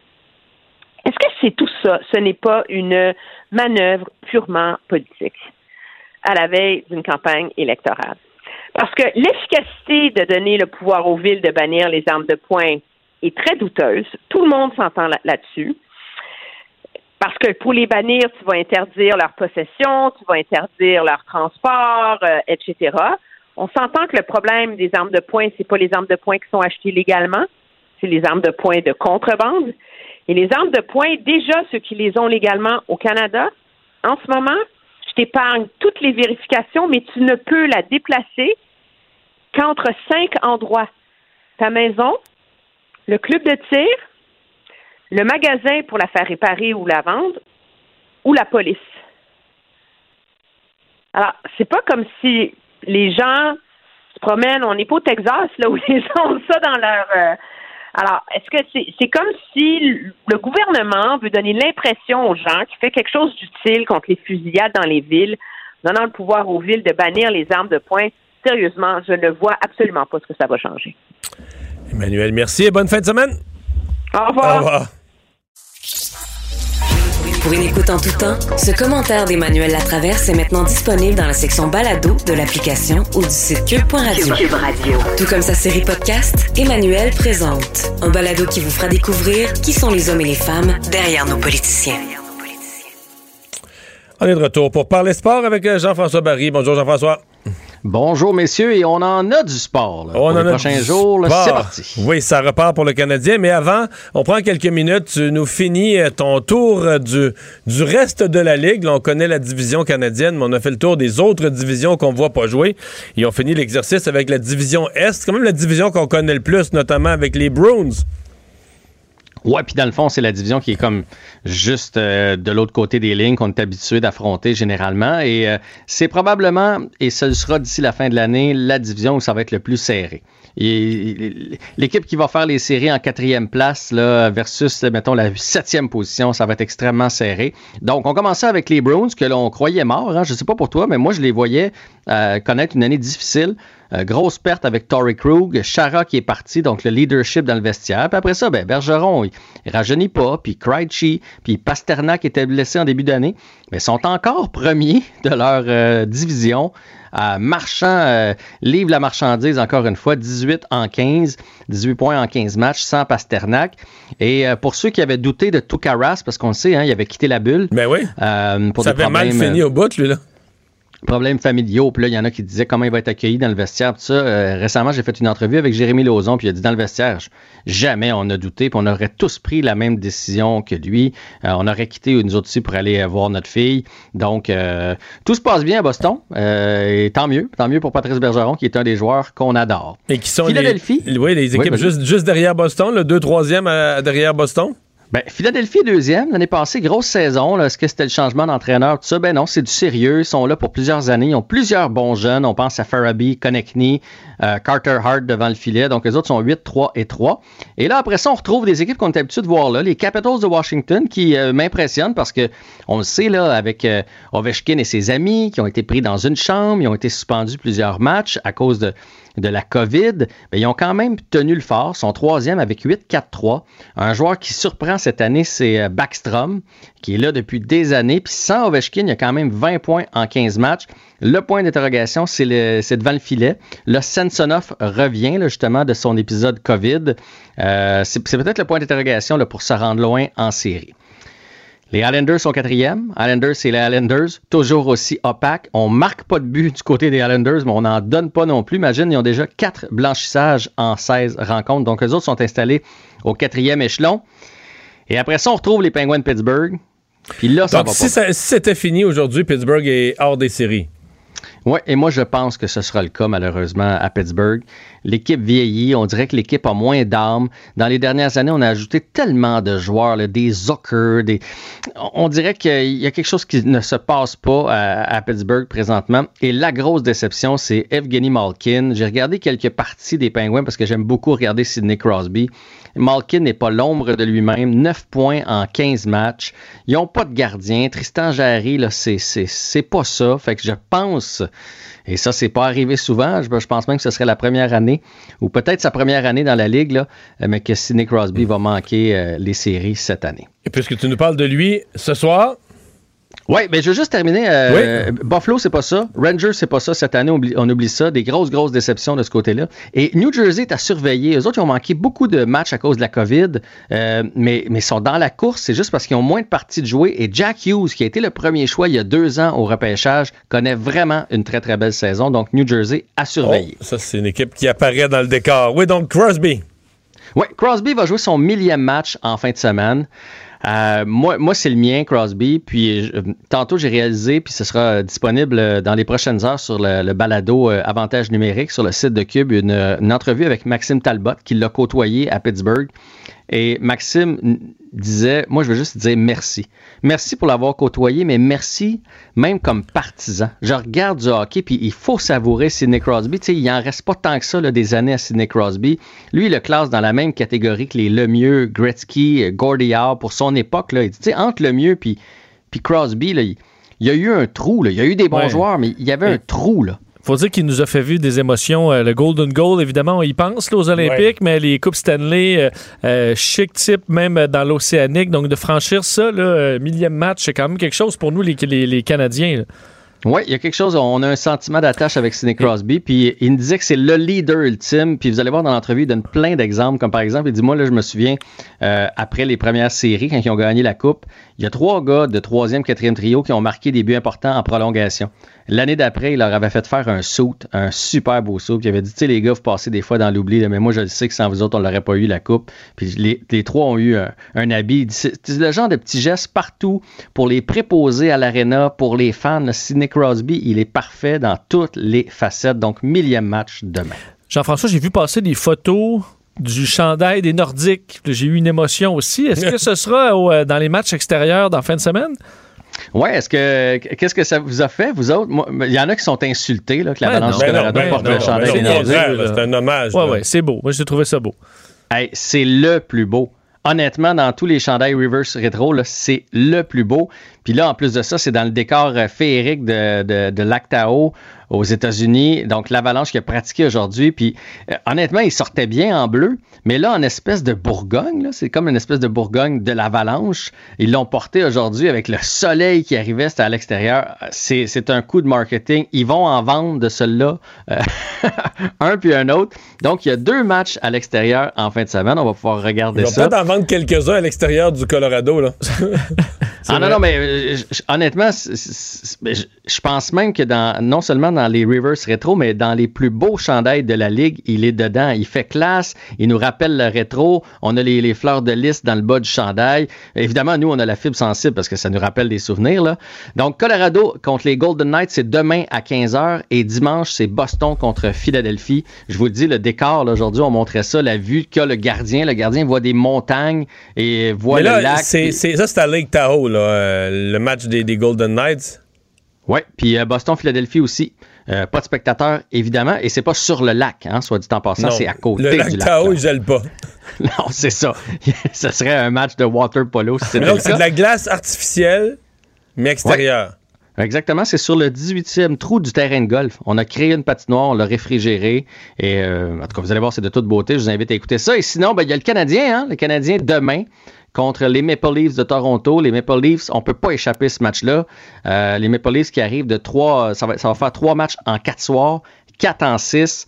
Euh, les Maple Leafs qui sont rendus 8 points en avant du Canadien. Oui, ils ont des matchs de plus de jouer, mais reste qu'ils ont gagnés. Donc, le Canadien doit absolument sortir fort demain euh, dès le départ, prendre les devants et profiter du fait que les Maple Leafs sont fatigués. Quand même, s'ils prennent pas les devants, là, techniquement, euh, en troisième période, le Canadien devrait avoir l'avantage du repos d'une semaine contre une équipe épuisée par euh, trois, trois matchs en quatre soirs. Ben, logiquement, oui, effectivement, mais ce que je veux dire, c'est que quand tu prends les devants, l'autre équipe doit travailler plus fort pour revenir, puis généralement, si t'as pas de jambes, t'es foutu. Jean-François, je te souhaite une très bonne fin de semaine. Vous autres aussi. Merci beaucoup. Salut. On s'arrête pour la pause. La Banque Q est reconnue pour faire valoir vos avoirs sans vous les prendre. Mais quand vous pensez à votre premier compte bancaire, tu sais, dans le temps à l'école, vous faisiez vos dépôts avec vos scènes dans la petite enveloppe. Hmm, C'était bien beau. Mais avec le temps, ce vieux compte-là vous a coûté des milliers de dollars en frais, puis vous ne faites pas une scène d'intérêt. Avec la Banque Q, vous obtenez des intérêts élevés et aucun frais sur vos services bancaires courants. Autrement dit, ça fait pas mal plus de scènes dans votre enveloppe, ça. Banque Q. Faites valoir vos avoirs. Visitez banqueq.ca pour en savoir plus. Mario Dumont et Vincent Dessureau. Un duo aussi populaire que Batman et Robin. Cube, Radio. Cube Radio. Cube Radio. En direct à LCN. Retrouve Mario Dumont dans son euh, studio de Cube. Alors, euh, Mario, M. Legault a toujours dit là, qu'on il prenait des décisions en fonction de- des avis de la santé publique. On les a, ces avis, euh, qui nous montrent que le gouvernement a souvent été plus sévère. On a presque envie de dire heureusement, avec le, bilan qui est le nôtre, la difficile deuxième vague qu'on a vécue. Ben, moi, je suis l'exception. Je sais que tout le monde crie toujours à la transparence. Moi, j'ai jamais trouvé utile euh, qu'on présente ces avis de santé publique parce que ce qu'on a besoin de connaître comme population, c'est les décisions du, euh, du gouvernement, euh, les avis de tous les experts. À part que moi, j'ai jamais compris, à part que créer de la confusion puis montrer des doubles messages, quelle était l'utilité euh, de ça.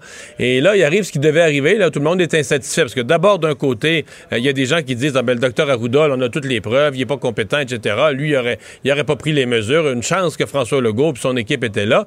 À l'autre extrême, Là, vous avez des restaurateurs, vous avez des propriétaires de gym, des propriétaires d'établissements qui disent Ah, le scientifique, le docteur, lui aurait pas fermé ça. Fait que François Legault, il est, il est sauté ben raide, là, il- pour, le, pour le plaisir de nous fermer puis de nous détruire, il nous a fermé alors que c'était même pas demandé par la science. Puis- et tout ça est d'un absurde absolument total. Toutes ces discussions-là sont d'un absurde. Donc, ça ajoute de l'huile sur le feu pour toi. là. Totalement. À mon avis, là, la réalité, c'est qu'on a élu un gouvernement pour décider. Il s'est retrouvé qu'une pandémie que personne n'avait vu venir se retrouve avec des décisions d'une difficulté sans précédent. Il a des avis, il a des experts, il a des chiffres, il a des données. Puis c'est pas une science exacte. Excusez-moi, ceux qui me parlent de science, oui, il y a un fondement scientifique. Mais la seule science de base, c'est que la maladie, la maladie est contagieuse. Fait que si les gens se retrouvent ensemble, ils vont se la passer. Donc, il faut que tu trouves des moyens humains respectueux, parce que là, les écoles, mais tu veux que les enfants aillent à l'école, puis une autre affaire, il y a ci, puis il y a l'économie, puis, puis là, tu essaies comme gouvernement de balancer tout ça. Puis c'est ce que le gouvernement a essayé, puis c'est sûrement pas une, Mais dans ce une science souci de exacte. transparence, Mario, dans ce souci-là de transparence, euh, oui, a une enquête publique ou non? Ben, euh, personnellement, là, moi, je suis pas mal de l'avis de- d'Antoine Robitaille. Moi, je, je dis pas non à une enquête publique, mais il faudrait être capable de la circonscrire. Parce que l'enquête publique, là, présentement, qui est demandée par certains, dont l'opposition, qui porterait sur tous les CHSLD, toutes les communications, les décisions gouvernementales, le fonctionnement de la santé publique, notre collègue Antoine Robitaille a évalué que c'était une enquête publique de 25 ans, là, beaucoup plus large que la commission Charbonneau. Euh, Ça, non. Ça, je- j'en veux pas. là. À un moment donné, il faut, faut être capable de passer à d'autres choses. On va pas passer les 20 prochaines années à parler de la pandémie quand on va être assez écœuré, là. Oui, il y a bien des gens qui diront on l'est déjà. Euh, et maintenant, alors qu'on parle de permission après la, la relâche à Québec, c'est un tout autre son de cloche qui nous vient d'Ottawa aujourd'hui. On est comme sur deux planètes tout à coup. C'est pas la première fois. Ottawa est, est souvent pessimiste Ouais. dans ses scénarios. C'est peut-être correct de l'être. On nous présente des scénarios, euh, euh, si on faisait rien, les pires scénarios. En même temps, on le sait, là, les variants sont une menace importante, sont un risque important. Puis les, les- les nombres de cas de variants au Québec là, augmentent de jour en jour. L'appréciation qu'on en a augmente de jour en jour.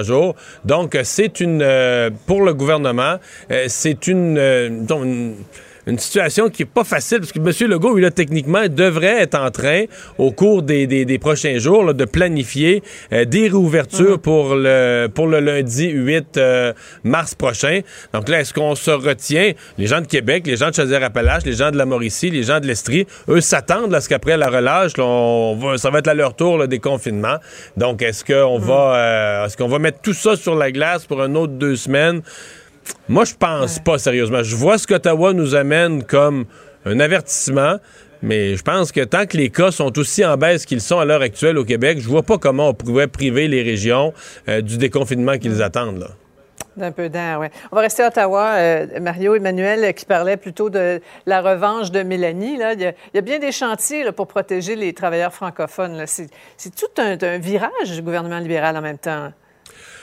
Oui, euh, c'est euh, pour Madame euh, Joly, euh, c'est un, gros dossier qu'elle a présenté aujourd'hui. Je sais que certains comparent ça en disant, Ah, ben ça va pas assez loin. Attention là, la défense du français depuis depuis 50 ans, c'est le gouvernement du Québec. La loi 101, ça a été voté par l'Assemblée nationale à l'époque de René Lévesque, etc. Le gouvernement fédéral jusqu'à aujourd'hui, souvent c'est même opposé là. Parce que, par exemple, quand la loi 101 a été déposée, Pierre Elliott Trudeau avait décrit ça comme une horreur, avait annoncé que par tous les moyens, il allait la combattre, etc. Alors que le gouvernement fédéral aujourd'hui, que, que Mélanie Joly, comme ministre responsable des langues officielles, dépose une réforme dans laquelle elle dit le, noir sur blanc dans ses documents, le français recule au Québec. Euh, sous plusieurs volets, là, le français comme langue d'usage, comme langue de travail, euh, qu'on s'en inquiète, que le gouvernement canadien doit contribuer à la solution, euh, faire qu'on puisse travailler en français, c'est un virage important et ça va aider. Euh, Simon Jolin Barrette va arriver avec sa réforme, Ouais. s'il arrive un jour, là, ça retarde, ça retarde, mais va arriver avec sa réforme. Alors, plutôt d'avoir le gouvernement fédéral qui travaille contre lui, va avoir le gouvernement fédéral qui rentre dans la va bonne direction. Ben oui, c'est une bonne nouvelle. C'est ça, c'est ça. Bien. Bonne fin de semaine. Merci, Bye bye. Mario. Enfin, ça, on finit avec une nouvelle matrimoniale. Oui, euh, mais qui va ébranler bien des gens. là. Moi, c'est pas un dossier que je suis beaucoup, là, les moi non plus. Ben, c'est ça. Mais il faut le faire pour. euh, parce qu'il y en a plusieurs qui suivent euh, le couple euh, de Kim Kardashian et Kanye West. Ils se divorcent finalement. Ils vont divorcer. Il y avait, des rumeurs, là. hein? Oui, depuis un certain temps. En fait, il s'envoyait un peu promener depuis, c'est-à-dire depuis la campagne présidentielle de Kanye West. Ça avait, bon, froissé Kim. Ensuite, Kanye il avait insulté, entre autres, la famille de Kim Kardashian. Il avait même appelé la mère, là, Kris Jenner, Chris Jong-un, en disant qu'elle a emmené un peu trop large. Il semble que les deux aient décidé, en fait, Kim n'est pas, ait décidé de retarder le divorce parce que euh, Kanye était dans une période bipolaire plus difficile. Il voulait pas euh, que le nuire, euh, entre autres, aux enfants. Alors, après sept ans de mariage, euh, ils se divorcent de façon amicale, dit-on, garde partagée des quatre enfants. Il Et y avait- elle, a- elle aurait pu devenir la première dame quand Kanye West va être président des États-Unis. Oui, mais là, Ça arrivera pas. Oui, peut-être se matcher avec The Rock puis avoir plus de chance. Mais ils avaient entre autres une entente prénuptiale, personne ne la conteste, alors ça va bien. Ils ont embauché, semble-t-il, la reine, la queen des séparations de célébrités, Laura euh, Wasser, une des top avocates aux États-Unis, euh, qui avait entre autres, qui s'est occupée du, euh, du divorce de Angelina Jolie, entre autres.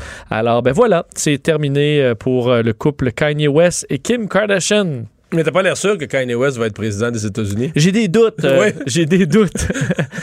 peut-être. euh, ouais, j'ai des gros doutes. D'ailleurs, il s'était présenté cette année en Oui. rappelant qu'il a eu peut-être qu'une poignée, euh, Une poignée et demie de une vote. poignée et demie de vote. Alors, il est encore loin du compte. Ouais, mais là, il a, il a bien regardé comment le président Trump s'y est pris. Là. Fait que, Pour son succès, ouais. ouais. Peut-être un candidat de l'équipe Trump s'il confonde son propre parti. À suivre. Merci Vincent, merci Alex Sébastien à la recherche et à la mise en onde. Merci à vous d'avoir été là. On se donne rendez-vous lundi, 15h30. C'est Sophie Durocher qui s'en vient. Bon week-end. Cube Radio.